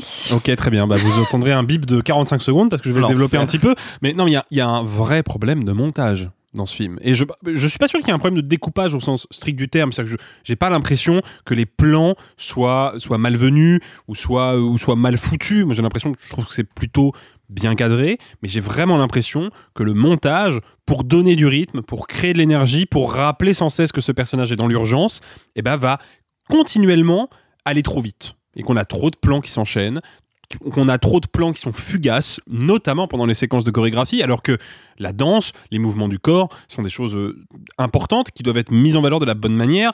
Est-ce qu'il y a quelque chose dans ce, dans ce dispositif qui vous semble être euh, peut-être le symptôme d'un certain cinéma euh, social Ou est-ce que vous pensez que c'est plus une, euh, juste une erreur d'interprétation de la cinéaste? Pas spécifiquement d'un cinéma social, hein, parce que ce que je vais dire, justement, ne se retrouve pas exclusivement dans un cinéma social. Mais oui, je te, je te rejoins, je rejoins le très léger sous-entendu que tu viens de nous faire sur le montage, en cela que j'ai l'impression qu'il y a plusieurs séquences qui commencent trop tard et s'arrêtent trop tôt. C'est-à-dire que j'ai vraiment l'impression à certains moments que le moment où on me fait rentrer dans l'action, on veut m'y faire rentrer in et j'ai l'impression que il doit y avoir quelque chose avant là qui manque un petit peu de mise en place, de début du plan. Et très souvent, effectivement, j'ai des séquences qui s'interrompent. Mais alors, encore une fois, ce que je dis est extrêmement subjectif, c'est du pur ressenti. C'est rien que je puisse démontrer. Si ce n'est qu'on a eu quatre avoir le même ressenti quand même. Oui, non, mais tu euh, vois, j'essaye d'y aller piano piano, mais j'ai souvent l'impression effectivement que les plans s'arrêtent trop tôt. Voire même que les séquences se coupent, non pas au milieu, faut pas déconner, mais se coupent avant que la scène ait pu donner toute sa substance. Avant d'être allé à terme, quoi. Et puis, et puis tu l'as dit effectivement, euh, les séquences de danse ont trop d'alternance de plans, sont trop cut. Et il n'y a pas un moment, il y a aucun moment, mais ça c'est ce que disait Sophie un peu au début, où, où la caméra prend un peu de recul pour montrer la beauté de la symbiose de, de, de ce groupe de femmes. Ce que, je suis désolé, faisait Clapiche. Oh Parce que non, Clapiche mais- dans encore. Tu mais vas si. parler encore d'encore? Mais je vous. Pourquoi je rigole à ça? C'est nul, je devrais pas rire. Mais je suis désolé. Mais je Clapiche, encore. on peut, Ah putain on peut lui reprocher ce qu'on veut. Il filmait bien la danse et il savait prendre le recul qu'il fallait et il savait filmer près quand il fallait. Là, elle filme de près tout le temps et c'est haché et c'est pas fluide. Mais ça, je suis d'accord, c'est que normalement, quand tu filmes de la danse, tu es censé. euh, T'as pas une grammaire euh, cinématographique du film de danse, hein, parce qu'une comédie musicale va pas être filmée pareil que euh, Dancer in the Dark, euh, enfin une comédie musicale classique, enfin vous avez compris. Euh, comme on va pas filmer pareil du, du bah, du Fossi ou au contraire genre un film comme Encore ou, ou un Black Swan ou enfin c'est toujours très différent. Là, là en fait, c'est pas tant ces chorégraphies par exemple qui sont mal mises en scène, c'est vraiment en effet qu'il n'y a pas de langage qui s'adapte à ces danses-là. Parce qu'en soi, elles sont pas euh, euh, la manière dont elles sont réparties dans l'espace est plutôt signifiant. C'est-à-dire que ces personnages-là de femmes, elle a réussi à en faire quelque chose. Juste, la caméra n'est jamais placée au bon endroit. Je te rejoins complètement là-dessus. Hein, euh, vraiment. Par contre, pour moi, genre sur Clapiche, il, en fait pas quelque chose de signifiant non plus. Hein. Il filme ça comme un ballet. et c'est pas grave. Hein, On parle mais- pas d'encore de toute façon, c'est pas le film de la On semaine. peut en parler encore si vous voulez. Elle était. Oh putain, là c'est chaud. Là c'est chaud. Ah, tu vas encore donner ton avis. Ah. Putain, mais c'est une vanne inépuisable, quel enfer. Non mais Après, peut-être qu'il y a aussi un autre truc, c'est peut-être que c'est que c'est pas facile à aborder les scènes de danse et que quand on n'est pas habitué et qu'on ne sait pas faire, un- tu vois, c'est la première fois Bah, que Medo euh, ça, ça, ça approche ce truc-là. On Oui. sait que, je- désolé, je reviens dessus, mais c'est vrai. On sait que Clapiche est un vrai grand amateur de. Non, mais attendez, non, mais parce non, que les dinosaures, c'est facile Bah oui. En fait, il y a déjà eu des Oh gros. non, mais ce que je veux dire par là, c'est en vrai. Euh, Clapiche, on sait que c'est un, vrai grand amateur qui va tout le temps à l'opéra, qui va voir des ballets régulièrement, qu'il est ami avec des gens de. Bref, on sait qu'il a fait un court métrage sur le l'opéra, de- sur le ballet de Paris pendant le, confinement. Je ne suis pas sûr que ce soit euh, le cas de Médour. Je veux pas lui prêter des intentions, je ne sais pas. Mais peut-être juste qu'elle a été débordée par un truc et qu'elle s'est dit la simplicité, c'est de suivre mon personnage de très près parce que ça au moins je sais le faire. Bah Alors c'est peut-être le cas, oui, mais après, on, l'a dit, on peut, on peut le redire, je pense, il y a de la part de Lina Coudry, y a quand même un, un- un travail du corps qui se ressent à l'image, même si effectivement c'est charcuté, ça se ressent quand même. Mais ce qui est hein. d'autant plus frustrant en fait. Oui, mais ça laisse, ça laisse supposer, je me fais un peu l'avocat du diable, hein, mais ça laisse supposer que Mounia Medour quand même s'est posé la question de la danse, puisque de toute évidence, son actrice principale peut-être était déjà danseuse avant, mais j'ai tendance à penser que elle s'est entraînée, quoi. Qu'il y il y a eu quelque chose, il y a eu un vrai travail de préparation physique pour qu'elle puisse euh, camper ce rôle-là. Alors peut-être que la préparation physique n'est pas forcément du fait de la cinéaste. Peut-être. Que c'est, euh, enfin, tu vois, possible. on non, mais je, pas. je- je soulève des hypothèses. Non, mais Je t'as raison, on en parle encore. Bon, allez. Bon, je pense que c'est le mot de la fin concernant Ouria. Euh, juste pour, pour rappel, parce que Simon l'a mentionné tout à l'heure, euh, le film donc La Belle et la Meute euh, est sorti en 2017 et il est réalisé par une femme qui s'appelle Katouer Ben Anya. Voilà, c'est- c'était juste pour le, le petit trivia. Et vous, est-ce que vous êtes plutôt Lac des Signes ou Modern Jazz? Je vous laisse nous répondre dans les commentaires. Et si vous avez grandi en Mayenne, malheureusement, je connais déjà la réponse. les amis, le moment est maintenant venu pour moi de tester votre culture générale. Hop, ah vache. Attention, vous êtes prêts? Hmm, top le jeu, je suis le principal représentant d'une famille de mammifères appartenant à l'ordre des carnivores et constitué de seulement 8 espèces réparties La dans une grande variété d'habitats. Le pingouin. C'est non. J'ai pour caractéristique un corps grand, trapu et massif, un long museau, un pelage dense, des pattes plantigrades. Alors oui, oui, oui, oui, oui, bravo. Vous gagnez. Je n'ai- mais tu sais, tu sais, c'est la preuve que je suis bête. Je n'ai même pas réfléchi au programme des films. Je Moi j'ai t'ai- pensé au film et de la- du film j'ai trouvé la vanne. Eh ben bravo Arthur, tu gagnes l'édition 1983 du Larousse illustré dédicacée par Alain Finkielkraut. Oh la vache Bon, allez, on arrête les conneries. Un film sérieux appelle un esprit sérieux. Et croyez-moi, quand on voit le nouveau film d'Elizabeth Banks, on ne peut que s'incliner devant cette analyse radicale du capitalisme mondialisé. Un traité philosophique et métaphysique sur la place de l'humain dans son écosystème. Non, mais qu'est-ce que je raconte, moi? C'est juste l'histoire d'un ours défoncé à la coke.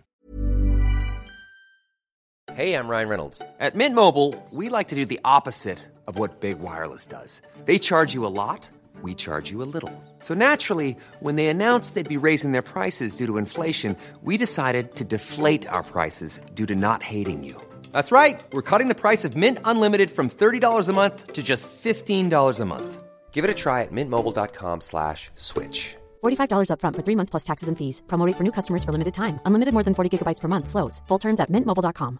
I'm Sandra, and I'm just the professional your small business was looking for. But you didn't hire me because you didn't use LinkedIn jobs. LinkedIn has professionals you can't find anywhere else, including those who aren't actively looking for a new job but might be open to the perfect role, like me.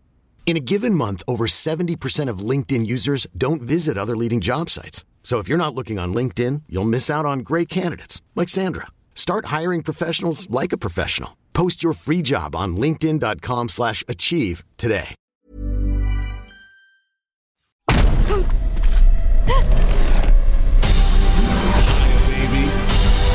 Oh merde J'ai comme l'impression que c'est le genre de choses qui marque un homme à vie. Super prédateur. amalgamé à la cocaïne, devenu fou furieux.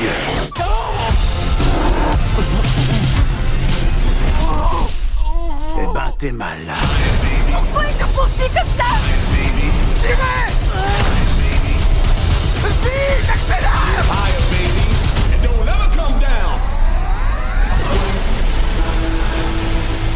C'est dingue. Chut, Quelle chance, la nature, ça nous réussit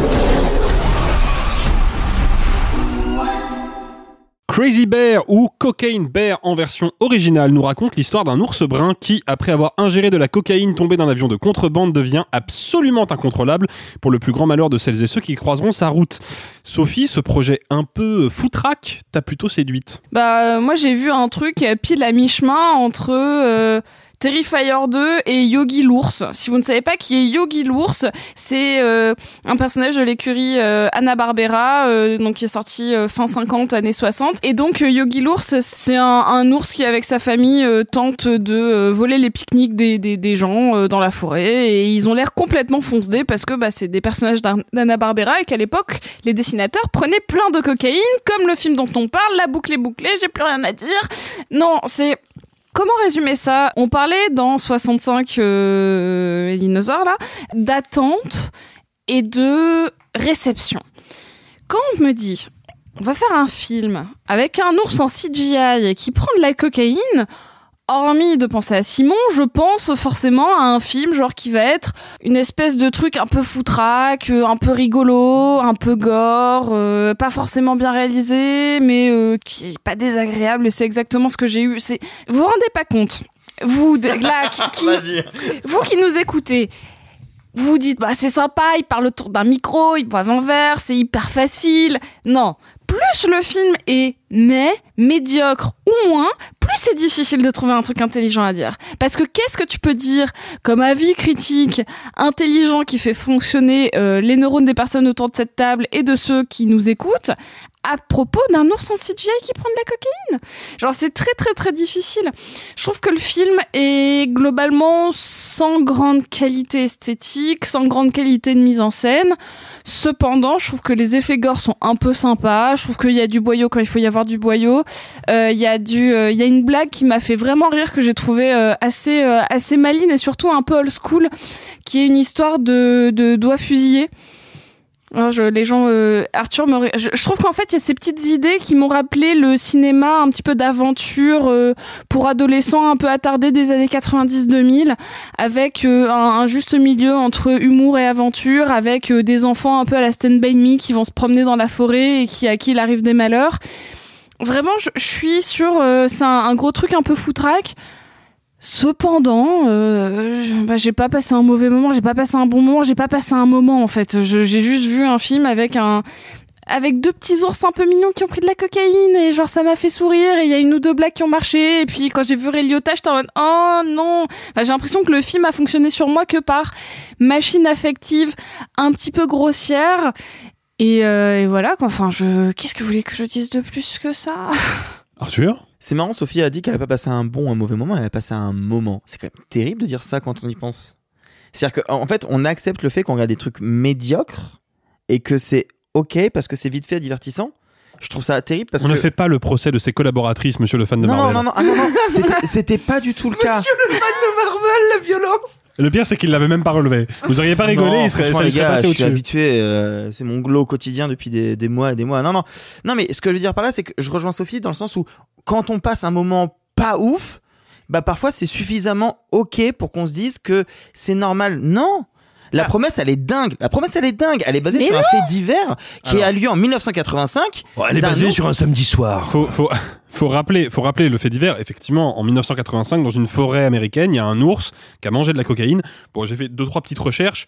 Il est mort d'une overdose. Le, voilà, l'ours a mangé quelques grammes de coke et il est mort d'une overdose très rapidement. Et la cocaïne en question, on, on a compris qu'il y avait de la cocaïne qui était tombée dans cette forêt. Elle n'a jamais été retrouvée. Le Donc problème- le fait divers est quand même bien maigre. Le problème, c'est que la réalisatrice Elizabeth Banks, que j'apprécie plutôt en tant qu'actrice plus qu'en tant que réalisatrice, mais c'est un autre sujet, l'a conçu comme un film de la revanche de la nature sur l'homme.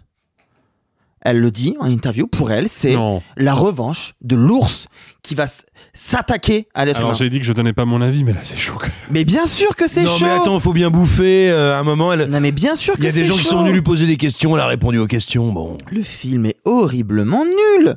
Il ne raconte rien. Il ne raconte rien. C'est une succession de, de petites séquences de gags d'un ours qui va essayer de dégommer un, quelqu'un, puis à un moment il va lui arracher une jambe, et puis c'est redondant as fuck. Mais il y a un Et moment. je me suis pas amusé une seule fois, Il y a moi. un moment, eh ben, il court après une camionnette. Et la- super. Et moi, j'aime bien cette scène, elle m'a plu.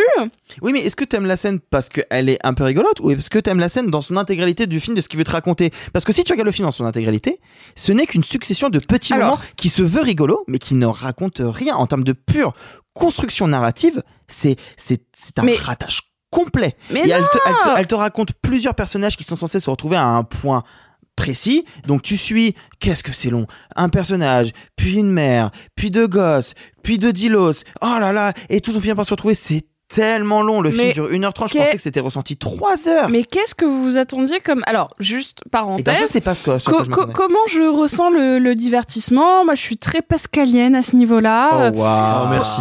Pour moi, le, le divertissement, c'est quelque chose qui m'évite pendant un temps donné de penser à ma propre mort. Là, c'est sûr, j'y ai pas pensé. Hein, tu vois, genre, je, Mais je- moi, je l'ai désiré. Non mais, ah, non mais ok, je comprends, mais le truc c'est que moi je vais au cinéma pour voir des histoires. Là, il n'y a pas d'histoire. Là, il n'y a pas d'histoire. Et, et je suis désolé, sur la fin, euh, ça n'a plus aucun sens. Tu sais, elle, se dit, euh, qu'est-ce que je dois faire? Euh, Bah, je sais pas. euh, ils vont tous se retrouver un ravin. Ça n'a aucun sens. Et moi, là où je, je ne m'amuse pas, c'est que je m'attendais à voir un truc un peu rigolo. Et en fait, je trouve qu'il ne l'assume vraiment jamais. Qui se veut être un film d'horreur. Ce que la bande-annonce ne m'a pas vendu, il se veut être un film effrayant. Et à aucun moment ça fonctionne. Il joue des effets gore, mais des effets gore qui sont mi-comiques, mi-flippants. Mais en fait, moi, j'ai jamais peur de cet ours. Alors que dans la mise en scène, dans la manière qu'elle a de le filmer, de le filmer de près, de filmer les attaques, de filmer la, la vitesse de cet ours, t'es censé avoir peur. Je, je sais pas si on est censé avoir peur ou si c'est juste une manière de de- de- d'acter le le- l'antagonisme de cet ours-là. Caché derrière un buisson, dans le Mais- noir, et d'un seul coup, il saute dessus. Écoute, je propose d'en revenir à la voix de la raison. Simon Rio, qu'as-tu pensé de Crazy Bear d'Elizabeth Banks? Bah, il faut savoir que je suis un petit peu légitime pour parler du film parce que je connais extrêmement bien les ours. Et donc. euh, Et donc voilà, et, et- et cette longue expérience auprès des ours fait que je peux évidemment projeter un petit peu quel serait leur rapport à la cocaïne. Euh, non, plus sérieusement, moi il y a, y a un truc qui ne, ne lasse de me surprendre euh, vis-à-vis de la production hollywoodienne, c'est à quel point les studios américains actuellement, hein, contemporains depuis une vingtaine d'années, de temps en temps, investissent des espèces de euh, concepts euh, complètement régressifs. Je pense notamment à Overlord, qui est genre des nazis, des zombies. Mais oui, qui- mais là, au moins, c'était un peu rigolo. non, mais qui est un exemple, euh, mais qui est un exemple parmi d'autres, mais où ponctuellement on voit comme ça des studios qui vont s'emparer euh, de délires, encore une fois très régressifs et qui moi peuvent me faire plaisir parce qu'encore une fois, comme j'aime les ours et que je veux bien croire que la cocaïne soit rigolote, je suis intéressé par Cocaine Bear et euh, puis en plus j'aime bien et donc euh, Oh. Je me demandais Alors, quelle est alors, je, l'osée. vais, je vais la laisser, mais elle sera bipée. Voilà. Donc D'accord. ce sera aux gens de deviner de qui on a parlé. Pas très difficile. hein. j'ai beaucoup d'humour et donc euh, et, et donc donc si tu veux en fait moi quand tu me dis Cocaine Bear je m'attends pas à un grand film, je m'attends pas à un truc dément. Je suis rassuré par le fait que le film dure, si ma mémoire est bonne, 1h43, 1h45. Non, ouais. Oui, oui, c'est relativement euh, compact. Voilà. Et mais donc j'attends quelque chose de sincère. Ça veut dire authentiquement régressif, authentiquement couillon, dans l'outrance et qui aille à fond. En gros, je veux voir Jim Carrey qui sort du cul d'un rhinocéros en plastique pendant deux heures. C'est ça la Et promesse. ce film existe déjà. Non mais je C'est dire- ça le souci.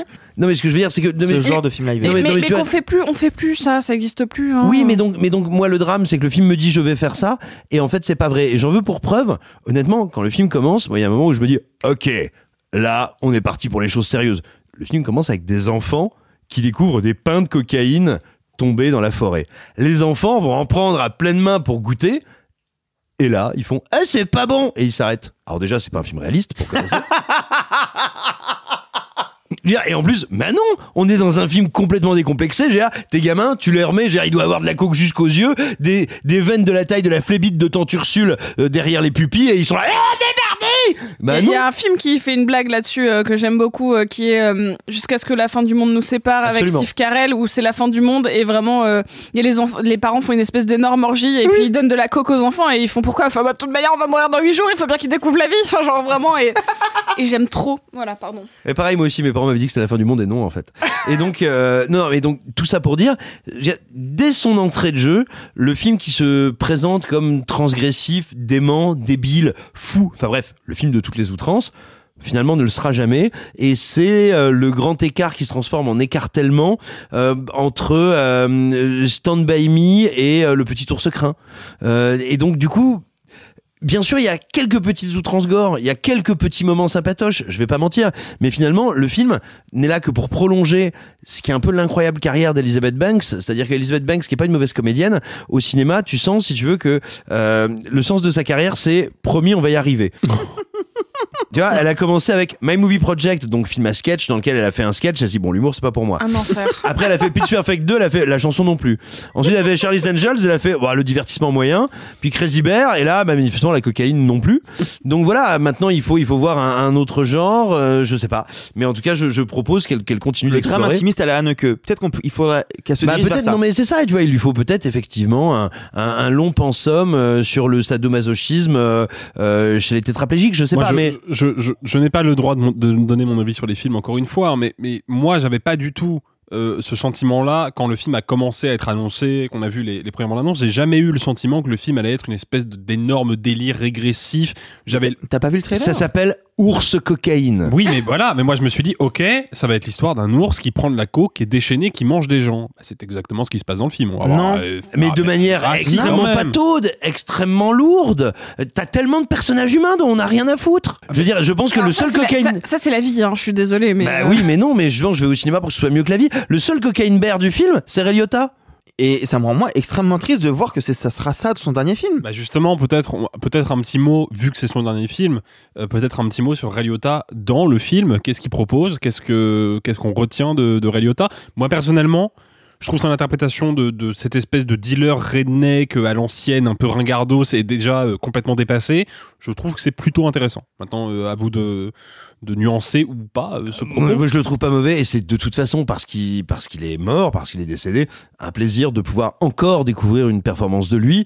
Euh, bah, tout simplement, peut-être faut-il euh, revenir aux affranchis euh, Oui. ou à Kogan Killing Them Softly dans lequel il avait un rôle un Ah rôle ouais. bref mais très intéressant en tout cas qui qui, qui l'a- qui l'exécutait assez merveilleusement. Ou dans le gros nanar de Paul Schrader, Les Amants Éternels, avec aussi Joseph Fiennes et Gretchen Moll, où euh, Ray Liotta jouait une espèce de de- de- de- Et- d'homme possessif, euh, misogyne, euh, horrible. Et pour le coup, c'était le seul vrai bon point de ce film. Et euh, pour la petite anecdote un peu un peu triste mais un peu un- une petite coïncidence, euh, un de ses derniers rôles en tout cas à la télé, c'était il a fait une apparition dans Modern Family et il se trouve que un des acteurs principaux de Modern Family joue aussi dans ce dans dans, dans Cocaine Bear, euh, Et euh, c'était une scène assez touchante parce que c'était justement celui qui joue euh, donc euh, c'est Jesse Taylor Ferguson qui croise Ray, Liotta et qui justement lui c'est qui sait mais les, les nouvelles générations c'est pas du tout. Et en fait il arrive jamais à citer un film dans lequel il a joué à part les affranchis. Et il avait du coup beaucoup d'autodérision de jouer ça globalement à la fin de sa carrière. Et donc ça m'a fait un peu plaisir de voir les deux dans le même film. Ça fait un clin d'œil à une série que j'aime plutôt pas mal. Donc voilà. Non mais après, c'est un excellent acteur. C'était, pardon, c'était un excellent acteur. Évidemment qu'un rôle comme ça, il réussit à s'amuser un petit peu, donner un petit peu de vie. Mais cela étant dit, moi, si je dois reconnaître une qualité au film, c'est que je trouve les acteurs pas désagréables. De manière C'est quand générale. même terrible, on devrait en avoir rien à battre, ça devrait juste être de la viande, de la viande sacrifiée sur l'autel du cinéma. C'est marrant, c'est ce que je disais tout à l'heure. On devrait pas être euh, à se dire que la médiocrité c'est bien. Et vous? Qui nous écoutez, est-ce que vous êtes plutôt fiesta toute la nuit ou bonne nuit les petits? Merci de nous répondre dans les commentaires sur Twitter, Instagram ou sur les applications de podcast, quelles qu'elles soient. Avant de parler de la dernière grosse sortie de cette semaine, et on va le dire hein, clairement du meilleur film au programme cette Bon, semaine, bon, de, de loin. hein. on va faire un petit point actualité. C'est un cinéaste parmi les plus célèbres, dont The Hollywood Reporter vient apparemment de dévoiler le futur long métrage. Après Once Upon a Time in Hollywood, Quentin Tarantino devrait réaliser The Movie Critic, un film situé dans le Los Angeles des 70s et qui pourrait, toujours selon The Hollywood Hollywood Reporter, racontait un pan de la vie de la célèbre critique de cinéma Pauline Kael. La particularité de ce projet, et ce qui le rend à mon sens assez euh, intéressant, bah, c'est que c'est le dixième film de Quentin Tarantino, et ça fait à peu près 15 ans maintenant que Quentin Tarantino nous dit, nous répète d'interview en interview, qu'après avoir réalisé son dixième film, il prendra sa retraite, parce que, selon lui, quand un cinéaste vieillit, en général, son cinéma devient de plus en plus médiocre avant d'évoquer ce projet et de, bah, de dire ce qu'il peut peut-être avoir d'intrigant, Simon, est-ce que tu pourrais peut-être rappeler pour, pour nos auditeurs qui est Pauline Kael? Pauline Kael est une critique essentielle, non seulement de l'histoire de la critique, mais plus simplement de l'histoire du cinéma américain. Tout simplement parce que à un moment où le cinéma est quelque chose d'important, quand je dis important, je veux dire qui est discuté par les gens, qui est l'art du très grand public, ce qui est, en gros, grosso modo, le moment où le cinéma a le statut du jeu vidéo aujourd'hui. Euh, bah donc tout simplement, Pauline Kael est une critique qui va être suffisamment influente, suffisamment novatrice, suffisamment brillante aussi en termes d'écriture et de style, parce que c'est peut-être la première chose à dire et à redire sur Pauline Kael, c'est que c'est une écrivaine, c'est une autrice. Et je dis ça euh, parlant d'une critique avec laquelle je suis à peu près jamais d'accord, dont je considère qu'elle a écrit des conneries euh, complètement délirantes mais c'est une incroyable autrice qui écrivait merveilleusement, qui a une plume stupéfiante, et à mon sens, c'est ça qui fait la première valeur, non seulement de tout critique, mais de Pauline Kael en particulier. Euh, et, euh, et, donc, Pauline Kael, pour vous donner une idée, en gros, euh, l'idée selon laquelle, par exemple, le personnage de l'inspecteur Harry euh, est un personnage réactionnaire, c'est dû à raison pour le coup, c'est dû à une critique de Pauline Kael, il suffit qu'elle écrive et qu'elle démontre ça pour que tout d'un coup, tout le monde adopte soit interrogé par son point de vue. Elle avait ce pouvoir-là. On parle de ça. On parle de quelqu'un qui était suffisamment, c'est tout bête, c'est tout bête, hein, mais talentueux, intelligent et donc puissant pour pouvoir modifier, altérer, transformer, influencer la vision et la réception d'un art comme le cinéma. Et donc, il n'est pas idiot de dire que non seulement elle a forgé le, le, regard de beaucoup de spectateurs, mais elle a aussi forgé le regard de beaucoup de cinéastes, et elle a donc aussi probablement influencé le cinéma lui-même, parce que des metteurs en scène et des metteuses en scène écrivaient, pas écrivaient, pardon, filmaient, sachant que Pauline Kael écrirait sur ce qu'il ferait. Donc tout simplement, c'est une, euh, c'est un peu l'incarnation ultime de la critique. C'est une autrice, encore une fois, suffisamment éclatante pour avoir joué un rôle dans l'histoire du cinéma au moins aussi important que les metteurs et metteuses en scène. Et juste, alors ça c'était pour resituer euh, Pauline Kael, effectivement, tu l'as, tu l'as, as bien fait de citer cet exemple-là. Hein. L'inspecteur Harry, ça a été un, moment euh, charnière dans la, dans la carrière de, de Pauline Kael. Il faut savoir que c'est parce que Pauline Kael avait catégorisé euh, Clint Eastwood comme ça que toute la génération de cinéastes du Nouvel Hollywood, qui est arrivée peu ou prou en même temps ou un petit peu après le film de Don Siegel, a refusé de tourner avec Clint Eastwood, à l'exception notable de Michael Cimino, parce que Pauline Kael avait une influence considérable sur cette génération-là. Moi, ce que j'aimerais vous, vous poser comme question, c'est que Quentin Tarantino dit partout que ce sera son dernier film. Je pense qu'il est plutôt raisonnable de le croire parce que ça fait longtemps maintenant qu'il le répète. Mais est-ce que vous, vous êtes d'accord avec cet adage-là qui consisterait à dire que quand un cinéaste vieillit, passé un certain cap, son cinéma n'est plus intéressant? Est-ce que ça vous semble trop radical? Est-ce que ça vous semble au contraire pertinent? Qu'est-ce que vous avez à dire là-dessus? Arthur, peut-être? Moi, je comprends qu'en tant qu'artiste, tu puisses avoir peur de perdre cette petite magie qui fait que ton art est intéressant ou fonctionne ou, ou en tout cas te stimule. Euh, je comprends aussi que tu puisses mal vivre d'avoir des critiques pas toujours positives. Et Tarantino n'en a pas eu que des positives, on va pas se mentir. Euh, les, les... sa carrière, il a, il a toujours toujours scindé en deux, il a toujours électrisé la critique. Certains films étaient peut-être plus... Euh, genre Kill, Bill, Bill a peut-être plus plu que les, les, les 8 salopards, par exemple qui était mmh. clivant quand même pas un peu plus peut-être un peu plus et, en tout cas je comprends qu'on puisse se dire à un instant T euh, moi ça muse de mon énergie ça muse de ma santé mentale physique euh, passer à un certain âge j'en serais pas capable par contre de dire en postulat que plus on vieillit plus on fait des mauvais films ça je pense que l'histoire nous a prouvé plus d'une fois que c'est totalement faux euh, je pense que enfin c'est c'est même pas une question de, de, de point de vue à ce niveau-là.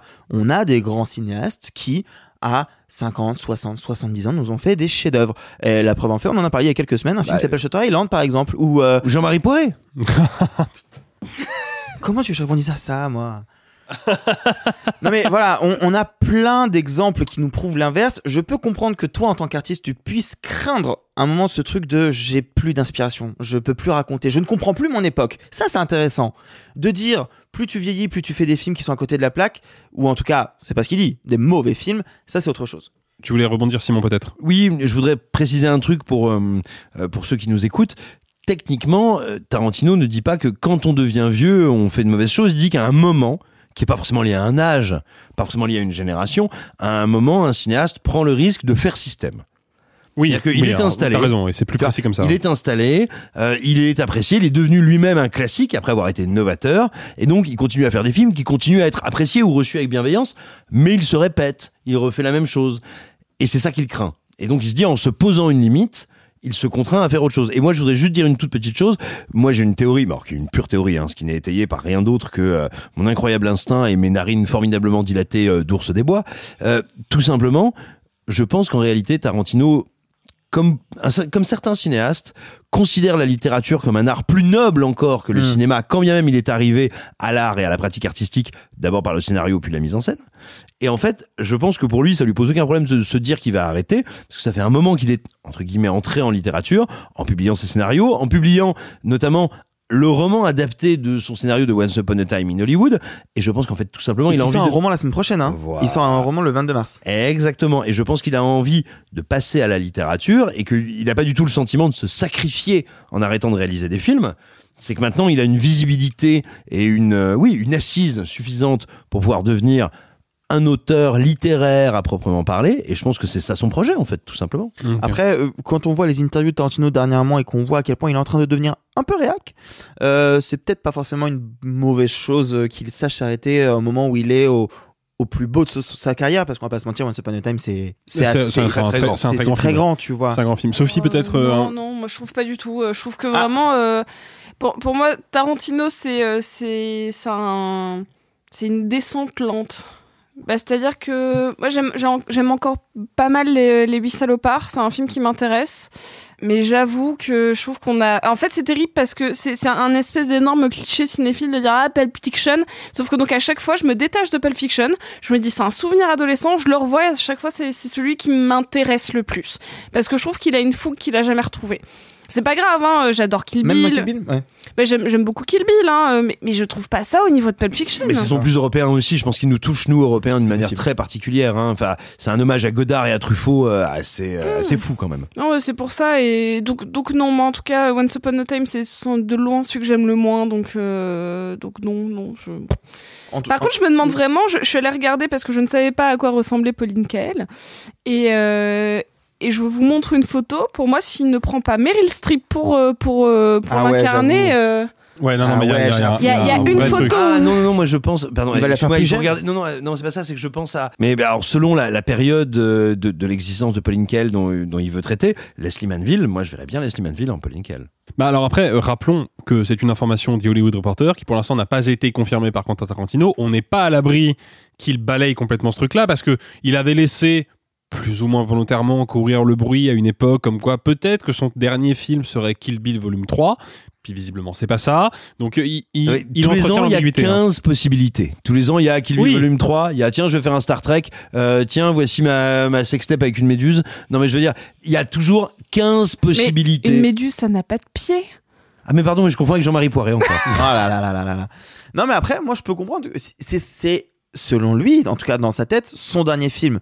Euh, faut prendre son temps, faut pas se rater, faut bien choisir son sujet quoi. Oui, mais après, pareil, euh, Simon parlait de la possibilité d'aller sur un autre support, en tout cas la littérature. Vers la série Pourquoi pas? Euh, je sais pas. Oui, peut-être. Non, mais moi, il y a un truc. ou par juste, show- par exemple, showrunner. Oui. Il réalise pas, mais par contre, il devient euh, producteur ou autre. Enfin, ça, ça, il y a- le, le- il va pas quitter le monde du cinéma forcément. C'est une possibilité, mais c'est pas. oui oui Non, Non, moi, puis- il y a- il y, a un truc qui m'intéresse très fort. Euh, je suis intimement convaincu, euh, et je dis pas ça du tout, c'est pas du tout négatif hein, dans ma bouche, qu'une des raisons pour lesquelles Tarantino passionne autant la critique, c'est que Tarantino, il est d'abord critique en fait. Ah oui, Bien oui. avant d'être cinéaste. je pense, je pense même que son premier métier et son seul véritable métier c'est cinéphile En exactement. Et donc, moi, ce qui m'intéresse, c'est que, en, a- en admettant que ce soit bien ça son projet, je suis pas sûr que Tarantino soit un fou des positions de Pauline Kael. Alors, il la considère comme l'une de ses professeurs de cinéma. Et il l'a dit plusieurs fois. hein. Mais attention, tes tu n'es pas forcément d'accord avec tes professeurs. bien sûr, mais en tout tes cas, il a- mentors il a- peuvent te former. Bien sûr. Et à un moment, ton mentor, tu finis par t'en déformer, par t'en éloigner. Et du coup, je suis, je trouve ça extrêmement touchant dans l'idée que euh, Tarantino ait envie de parler de critique ciné, pas parce qu'on est critique ciné et que euh, ça nous met des papillons dans le ventre, pas pour ça. Au parce contraire que, même. Non mais ça risque d'en agacer plus d'un en vrai. Hein. Bien sûr, mais parce que y a- les critiques ciné euh, ne détestent rien de plus que, on leur, que le fait qu'on leur explique la vie et mieux qu'ils ne seraient capables de l'écrire. Mais mais tout simplement, je veux dire, Tarantino, qui pour moi est un commentateur et un observateur du cinéma depuis qu'il en fait, je suis extrêmement curieux de le voir s'intéresser à cette figure de la critique cinéma, de ce que c'est que accompagner les œuvres, dialoguer avec elles et transmettre autour d'elles. Je, ne je suis incapable d'appréhender, d'anticiper quel va être son regard critique, pas critique, amusé, pas amusé. Mais voilà, je trouve que en tout cas c'est un projet extrêmement prometteur, extrêmement beau. Et mine de rien, euh, des films sur la critique en général, sans même parler de la critique cinéma, il y en a pas tant que ça. Et je suis très curieux de le voir lui avec sa générosité, la générosité de son cinéma, s'attaquer à cette question. Je trouve ça très excitant. Peut-être qu'il va réécrire l'histoire une nouvelle fois et que maintenant elle adorera Clint Eastwood. Ou elle le tuera. Et vous, est-ce que ce projet vous excite ou bien vous laisse froid? Dites-le nous sur les réseaux sociales. En transition, un petit mot de la fête des Kougours qui passionne nos amis d'outre-Québec qui ont découvert il y a peu cet étrange légume, ressemblant à s'y méprendre à une énorme paire de couilles. Plus qu'un simple travail photographique, c'est un devoir de mémoire auquel participe depuis plusieurs décennies maintenant la photographe américaine Nan Goldin. La mémoire des milieux underground des années 80 de cette génération flamboyante martyrisée par le sida, mais aussi la mémoire de ses propres déchirures intimes et existentielles. Plusieurs fois miraculée, Nan Goldin est aujourd'hui une résistante en guerre contre le plus sordide des empires pharmaceutiques. my anger at the Sackler family, it's personal. When you think of the profit of people's you can only be furious. We need to demand that the Met Museum, the Louvre, the Tate refuse donations from the Sacklers and take down their name. The rich people are scared that we're going to dig into the evil way they make money.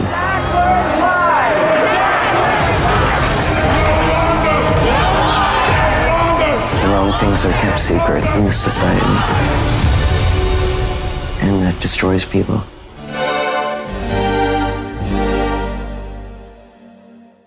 Récompensé par le Lion d'Or à la dernière Mostra de Venise, Toute la beauté et le sang versé est le nouveau documentaire de la réalisatrice Laura Poitras, oscarisé en 2015 pour le très réussi à mon sens Citizen 4.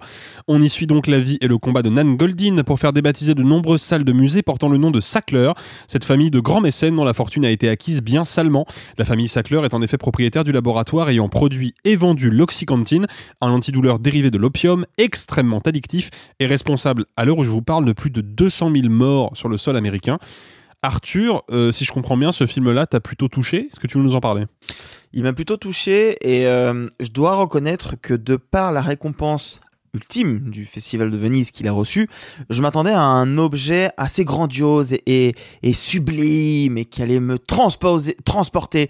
Et en fait, j'ai été face à un objet assez froid, mais qui m'a déconcerté parce que c'est un documentaire qui, voilà, raconte deux choses.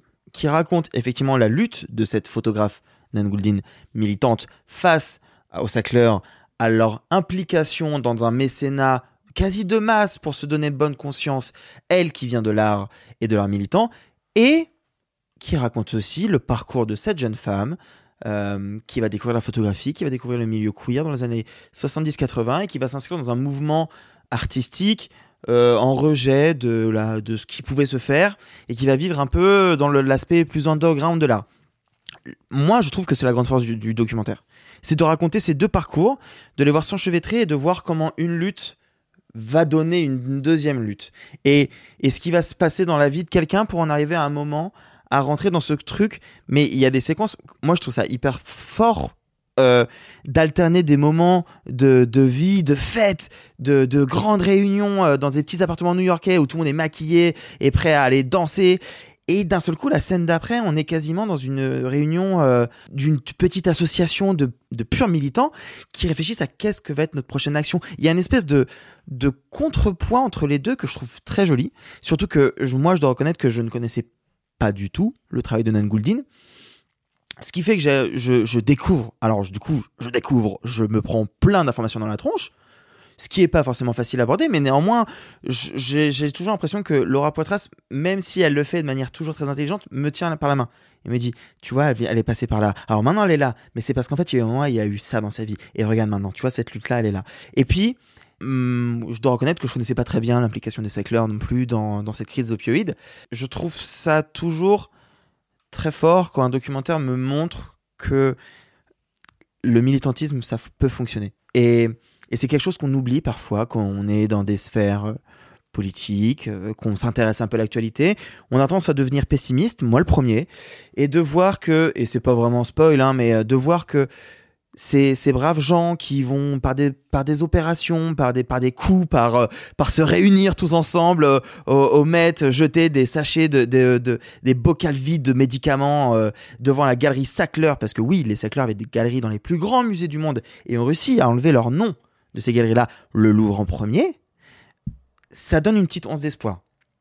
Effectivement, tu l'as dit, 200 000 morts, c'est- dramatique. Et ce qu'a vécu Nan Goulding dans sa vie est, terrible. En même temps, elle est passée par mille chemins différents. Et, je trouve que, le- que le documentaire le montre, mais de manière vraiment très purement factuelle. Des fois, juste des photos, il y a des clichés. Mais il y a un cliché que j'ai enregistré sur mon ordinateur, c'est la photo du pique-nique. Il y a une photo qui est euh, une de ses plus connues d'un pique-nique que je trouve tellement belle que j'ai voulu l'avoir en fond d'écran. Mais voilà, moi c'est un film qui étrangement j'ai trouvé très froid, pas simple à approcher et qui, in fine, malgré son sujet vraiment dur, euh, m'a donné de l'espoir.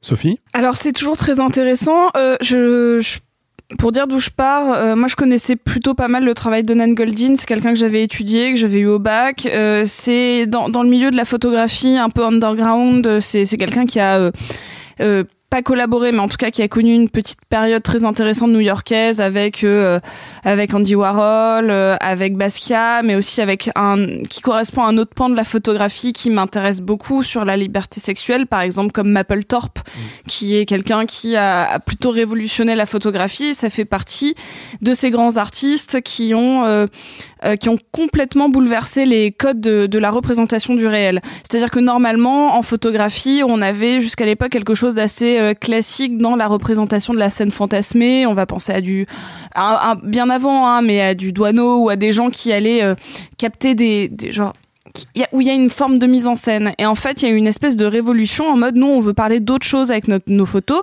On veut faire des captations de moments de vie que vous ne connaissez pas, à savoir euh, le truc un petit peu de pote. En, en fait, Nan Goldin, elle peut avoir quelque chose d'un peu déconcertant parce qu'on a vraiment l'impression qu'elle fait que des photos... euh, euh, alors, je mets des gros guillemets parce que c'est une photographe que j'adore, mais euh, de photos bourrées en soirée, des plans très, des, des, des, un, flash un peu fort. En fait, c'est des photos extrêmement contrôlées. Mais elle est allée capter quelque chose de son époque. Et elle est allée aussi pas mal défricher la représentation de la sexualité, un peu comme Mapplethorpe qui lui est plutôt allé dans le euh, sadomasochisme euh, euh, un petit peu particulier, c'est-à-dire que c'est assez rare encore aujourd'hui d'avoir des sections entières interdites aux moins de 18 ans pour des expos de photographes. Mapplethorpe et Nan Goldin font partie de cela. Et, euh, et donc moi je suis intéressée quand je sais qu'il va y avoir un documentaire sur elle avant même de connaître tout le militantisme. Parce que c'est quelqu'un qui a eu une part importante dans l'art. Donc je suis fascinée, j'ai très très très envie d'aller le voir, ça m'intéresse. Et là on me dit ok on vous parle pas forcément de la Nan Goldin des années 70, mais de la de cette on va parfois complètement dépasser l'artiste. Moi, c'est ça qui m'a beaucoup touché, c'est que quand on arrive sur ces scènes de procès, euh, enfin pas de procès, mais de témoignages, euh, d'implications personnelles, en fait, elle est vraiment filmée comme et je mets encore des guillemets, comme n'importe quelle militante, comme n'importe quelle victime. C'est-à-dire qu'il y, y a une scène où, où, euh, alors qu'elle est juste face à son écran, elle- sa main se met à trembler, c'est une autre, euh, une autre victime slash militante qui va lui tenir la main. On n'est plus du tout sur cette icône punk trash, bisexuel rock, qui, euh, qui allait euh, faire des photos de drag queen euh, dans des clubs pourris et qui vit dans des squats. On est vraiment sur une madame de euh, 65 ans qui, face à cette industrie, est ramenée au, au plus euh, au plus pur, au plus sensible, au plus au plus doux de ce qu'on ce qu'on représente. Enfin vraiment ça moi ça m'a beaucoup touché cette espèce de dualité entre les deux parce que le film à la fois est là pour faire un vrai portrait, un portrait d'artiste, un portrait euh, un peu classique comme comme tu l'as dit hein, ça va reprendre de son enfance, euh, c'est presque chronologique et en même temps, si c'est ponctué de moments où on la voit maintenant et où elle est plus derrière, en fait, on la voit presque pas avec un appareil photo. Elle est plus cette artiste-là dans euh, cette narrative-là. Elle est juste une victime qui s'est sortie d'une forme de toxicomanie due à des médocs et ça devient super intéressant qu'il y ait ces deux parcours-là. Toi, tu dis qu'il y a deux parcours. Pour moi, il y en a trois.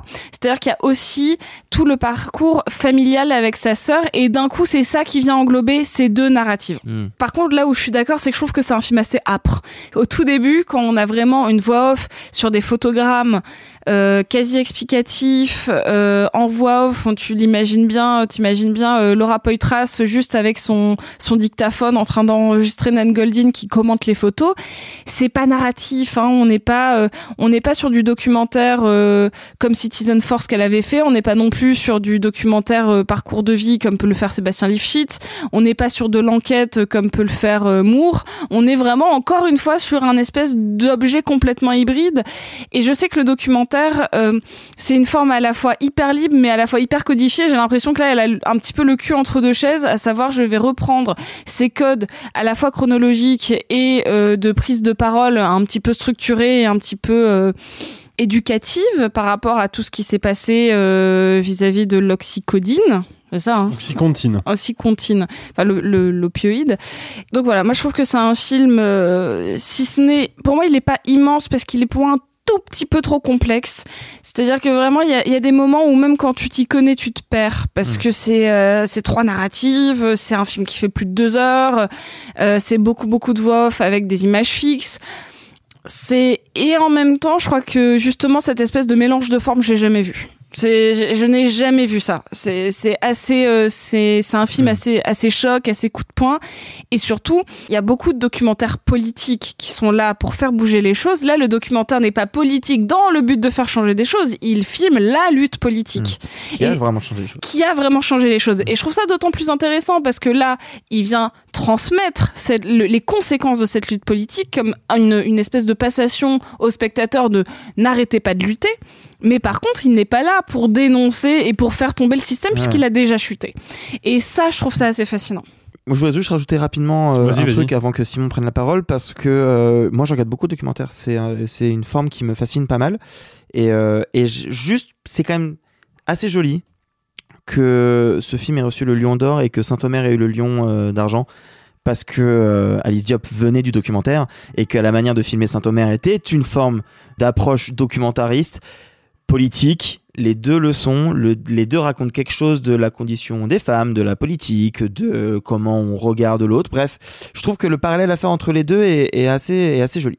En tout cas, si vous avez aimé Saint-Omer, n'approchez pas euh, toute la beauté le sang versé comme un, objet forcément très opaque. Bah alors, avant de passer la, parole à Simon, je tiens juste à rappeler, effectivement, euh, tu, fais bien de, de parler d'Alice Diop Arthur, parce que Laura Poitras et Alice Diop, elles ont un point commun, qui est que ce sont deux femmes qui ont un gros parcours universitaire.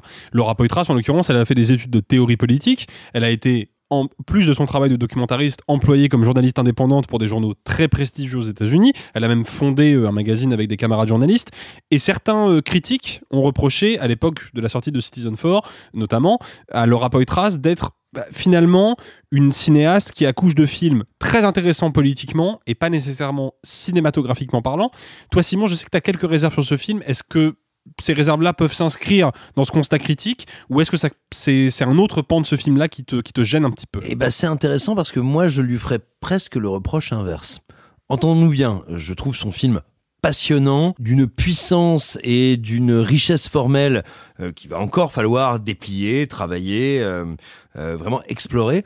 Mais alors moi, je lui reprocherais pas du tout de faire euh, des films pas très intéressants cinématographiquement et très forts politiquement.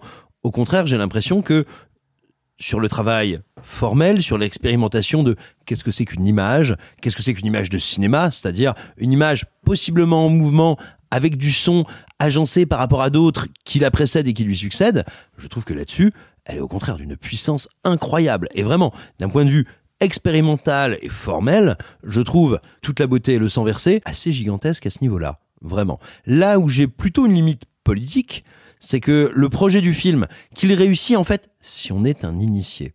Un initié au cinéma pointu et exigeant et un initié au sujet qui est traité.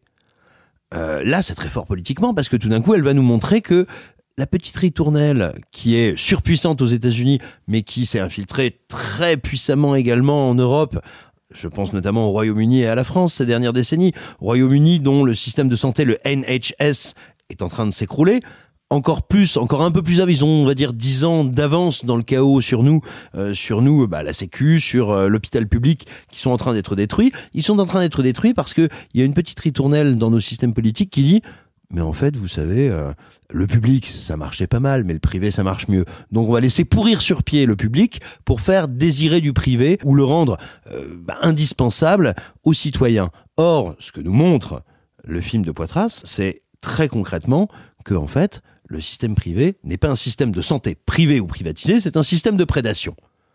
Et elle le montre en suivant une militante qui certes est Nan Goldin, mais qui n'est, comme tu l'as dit Sophie, pas Nan Goldin, qui est une militante. Quelqu'un qui vient de l'underground, des marges, des lieux satellites de la citoyenneté, et qui va essayer de dire, mais ça n'est pas vrai. Regardez, ces gens, les sacleurs, qui investissent pour aider des musées à se restaurer, qui investissent pour aider des œuvres à être visibles. Ces gens font ça pour rendre tolérable leur existence de parasites et de meurtriers de masse, parce que non seulement ils sont responsables directement de la mort de plus de 200 000 personnes via euh, les, les produits qu'ils vendaient, mais la crise des opioïdes ne s'est pas arrêtée avec les sacleurs. C'est devenu la crise des opioïdes en général, et aujourd'hui du fentanyl, et on est à plusieurs millions d'Américains morts. Ça, c'est la privatisation du système de santé. Et donc je trouve le point de vue, l'angle choisi passionnant, mais moi je n'ai pas un problème de politique, donc euh, j'ai un problème, euh, non pardon, je n'ai pas un problème de cinéma comme je le disais, j'ai un problème de politique parce que la forme de cinéma que choisit Poitras me semble tellement exigeante, tellement pointue, tellement riche que beaucoup de gens qui pourraient être absolument passionnés et motivés par son discours peuvent ne pas l'être parce que le film est quand même, me semble-t-il, euh, très difficile d'accès.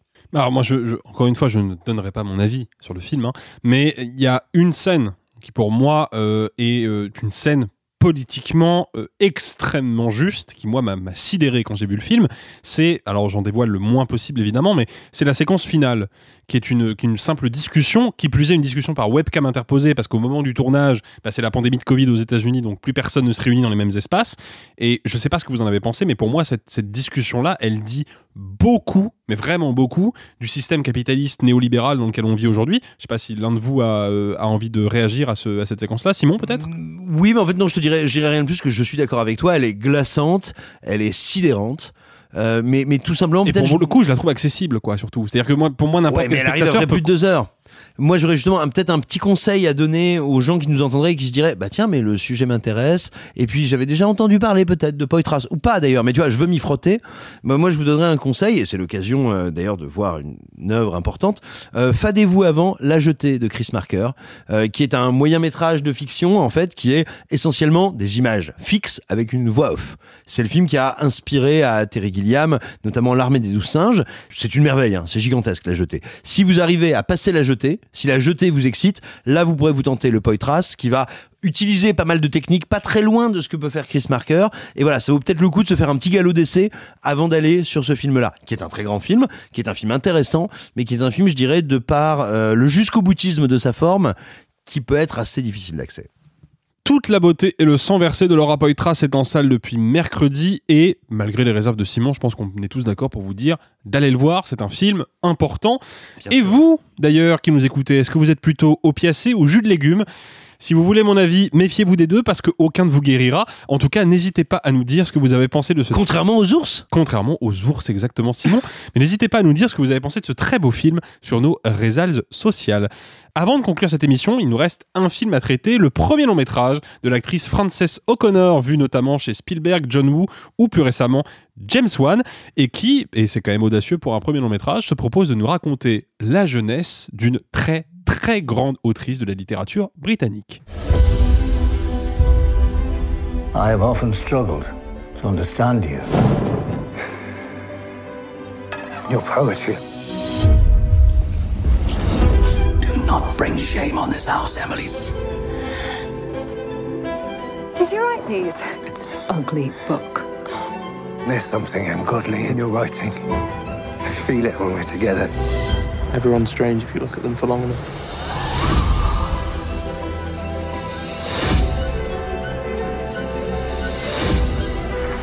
Who are you?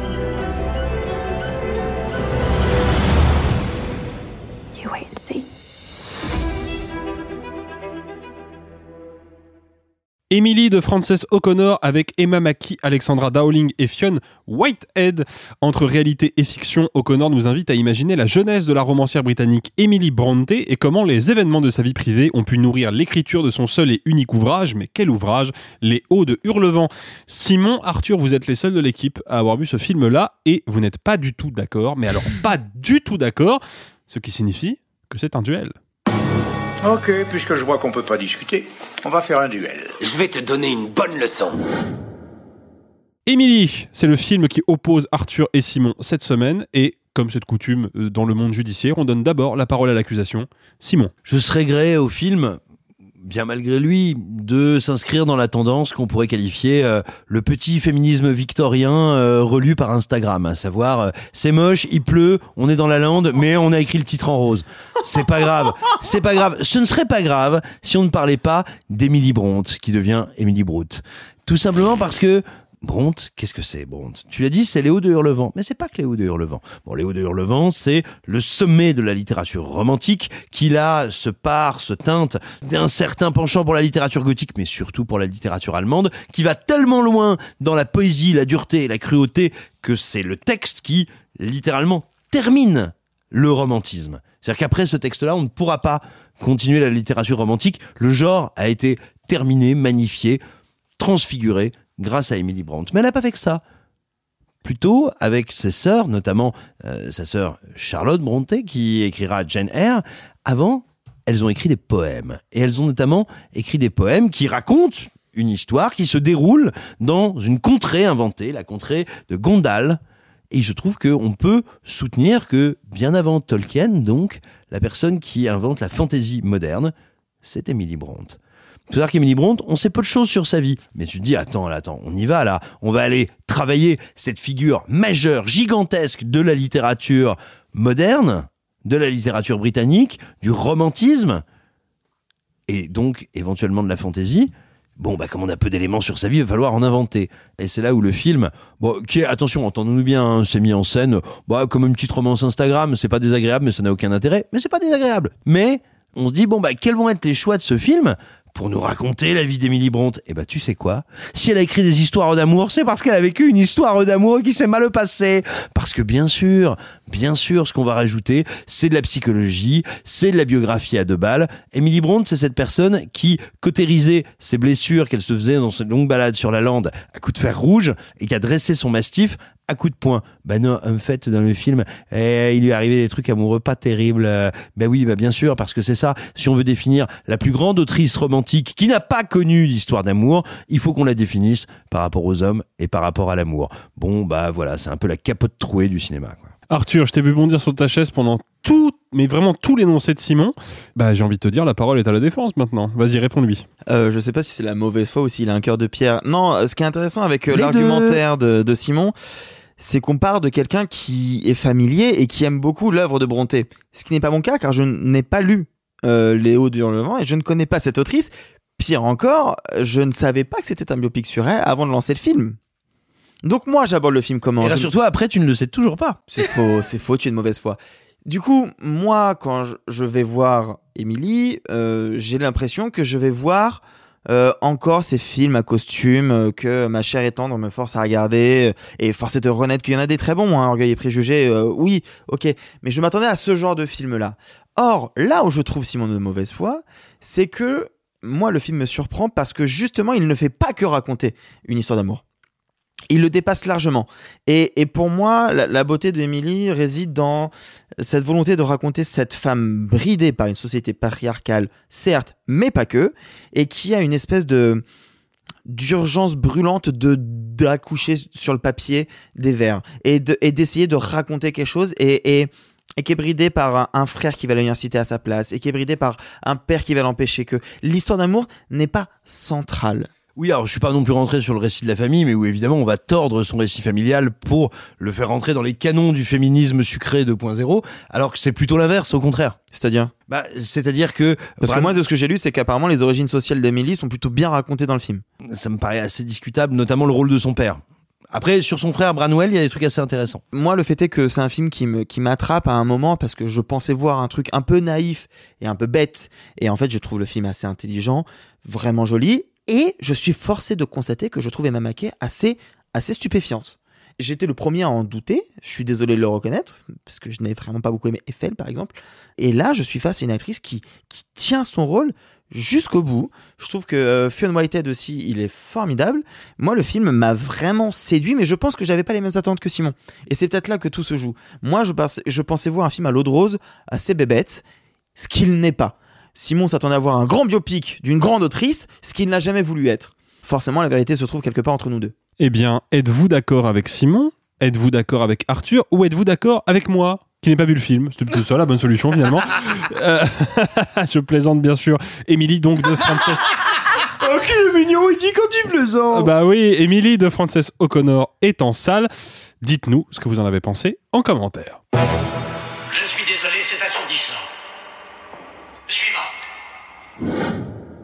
Comme d'habitude, avant de conclure, il en reste un peu plus, c'est ce qu'on vous laisse.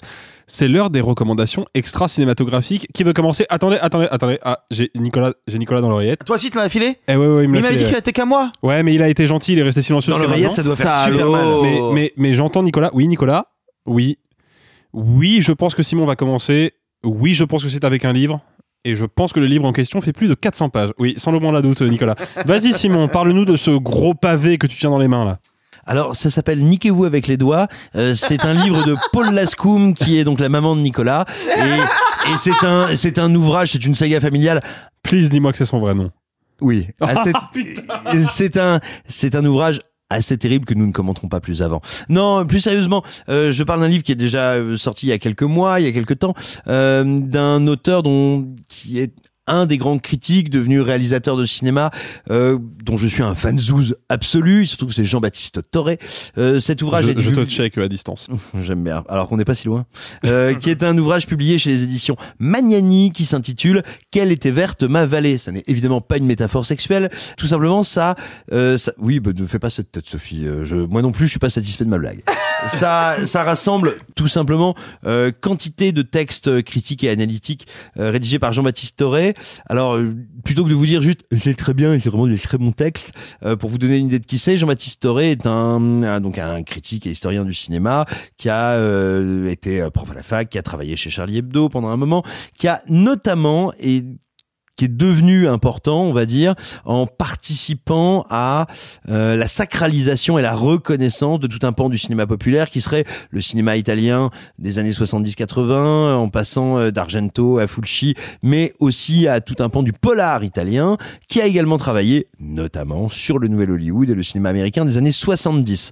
Ce qui est extrêmement intéressant dans cet assemblage de textes, c'est que ça permet de voir une évolution dans son rapport à la critique. Il y a souvent des gens qui nous demandent autour de nous, tiens, quel livre de cinéma il faut lire? Moi, j'ai tendance à, à toujours euh, leur proposer de lire du Toré pour une raison toute bête et qui se retrouve dans cet ouvrage, c'est que Toré va est un merveilleux vulgarisateur des grands théoriciens du cinéma. Donc si vous chopez un livre de Toré, vous allez vous retrouver confronté à Baudrillard, à Deleuze et à quantité d'autres euh, auteurs qui ont parlé du 7e art il n'y fait pas exception ici. Ce que je trouve ici assez passionnant, c'est que comme on a, on va dire, une vision, on retrouve aussi des textes rares qui viennent d'un magazine comme Panique, qui a été un magazine très important pour la cinéphilie, mais écoulé à peu d'exemplaires et qui a disparu trop tôt. Bref, quand on voit l'ensemble de la carrière de Toré, on voit un truc, moi, qui m'excite beaucoup, c'est qu'il part effectivement de cette volonté de faire rentrer dans le canon cinéphile tout un pan du cinéma qui est euh, voué aux marges et qui finalement est devenu sinon majoritaire ou en tout cas tout à fait reconnu et valorisé. Et donc du coup, pour arriver à un autre constat qu'on peut faire aussi, moi je le fais en ayant, je pense, à peu près 10 ans de moins que lui, c'est-à-dire que je n'appartiens pas à la, totalement à la génération d'après et pas complètement à la génération d'avant, c'est que oui, même s'il y a tout un pan du cinéma qui a été réhabilité, il y a une histoire et une mémoire du cinéma qui ont disparu quasiment complètement disparu du fait que le cinéma est passé de l'art grand public et populaire par excellence à un art largement partagé, mais aussi largement de niche. Et donc, on voit passer cet auteur du, de la défense d'une niche du cinéma à la défense de sa mémoire. Ça, je trouve ça extrêmement intéressant. J'en profite pour dire que quand j'ai racheté le bouquin, j'ai découvert avec euh, bonheur, avec délice, qui avait été réédité, je crois, courant 2020, Les yeux de la momie de Jean-Patrick Manchette, qui est aussi un assemblage de textes critiques, Jean-Patrick Manchette, euh, qui est un des très très très grands euh, journaliste, auteur, auteur de BD français, qui a notamment travaillé à Harakiri, euh, qui était l'ancêtre de Charlie Hebdo. Et donc ce sont ces chroniques publiées entre 1979 et 1982. Vous ne trouverez pas de chroniques mieux écrites, de plus mauvaise foi, plus drôle, plus acide, plus marrante. Les yeux de la momie, là encore, si vous voulez entrer un peu en cinéphilie et vous poser des questions sur qu'est-ce que c'est que l'analyse, la critique et la mauvaise foi, c'est très très très très beau. Donc voilà, Quelle était verte ma vallée de Jean-Baptiste Toré et Les yeux de la momie de Jean-Patrick Manchette, c'est un peu essentiel. Merci Simon, j'en profite pour rajouter juste en complément de ce que tu viens de dire, si vous aimez le cinéma de Michael Mann et tout particulièrement Miami Vice, je vous conseille déjà Mirage du contemporain, le livre que Jean-Baptiste Auré a écrit sur Michael Mann, et plus spécifiquement sur Miami Vice, le formidable texte Gravité des flux publié à l'époque dans le numéro 5 de Panique. Arthur. Moi, je voulais avoir un petit mot très rapide parce qu'au moment où on enregistre, on vient d'apprendre que le magazine Revue et Corrigé, qui était depuis quelques années un magazine qui revenait sur le cinéma de patrimoine, trimestriel. Les fondateurs, donc euh, Eugénie Philo, Marc Moquin, Sylvain Lefort et Alexis Yomé, ont annoncé que euh, du fait de l'augmentation du prix du papier, du fait de, de baisse de vente post-Covid et du fait d'une situation particulièrement pas facile pour les revues de cinéma, euh, d'aide au CNC qui sont de plus en plus maigres, bref, pour plein de raisons différentes, ils ont dû annoncer la fin, en tout cas on espère temporaire, on ne sait pas, de, de ce magazine qui était pour moi depuis quelques années euh, une porte d'entrée vers plein de types de cinéma auxquels je n'étais pas habitué. Je pense notamment à un, numéro sur le cinéma africain qui m'avait beaucoup plu. Et, et voilà et bref, moi ce serait ma petite reco de la semaine, c'est pas pour soutenir parce que de toute façon c'est trop tard, mais euh, si jamais le cinéma patrimoine vous intéresse euh, il y avait une revue qui était très intéressante, qui était très riche, qui parlait aussi du support physique, ce qui est quelque chose auquel moi je tiens beaucoup. Et on peut acheter les revues, euh, les, les 18 euh, précédents, enfin les 17 précédents. Donc voilà, si vous, voilà, les derniers, les derniers numéros de revue et corrigés sont pour moi la recommandation de la semaine. Merci Arthur pour cette recommandation et petit rappel que la presse écrite en France sur le cinéma est un milieu précaire et qu'il faut le soutenir. Surtout qu'elle est vraiment à part. On n'est pas comme une presse américaine qui va être vachement plus dans la pure information ou dans le côté un peu fun du truc. On a une presse qui analyse, qui, va critiquer et qui va essayer de décortiquer en profondeur, faire des retours en arrière. Et là, on avait une revue qui parlait que de patrimoine. Je pense que c'est un cas assez rare dans le, dans le paysage de la presse euh, mondiale. Bah, si la ministre de la Culture nous écoute et accessoirement si elle existe, euh, merci de euh, rebondir sur les propos d'Arthur. Moi, pour ma part, je voulais parler d'une série Amazon Prime extrêmement connue, donc je vais faire assez court dessus, mais que j'ai découvert récemment grâce au conseil de Sophie. C'est la série The Boys, qui est une série de, de super-héros, à ceci près que la série The Boys, qui est une adaptation de comics, hein, il faut le préciser, prend pour parti pris d'essayer de concevoir à quoi ressemblerait vraiment un monde dans lequel existeraient des super-héros. Ouais, les, comme... les, indestructibles, je connais. Hein.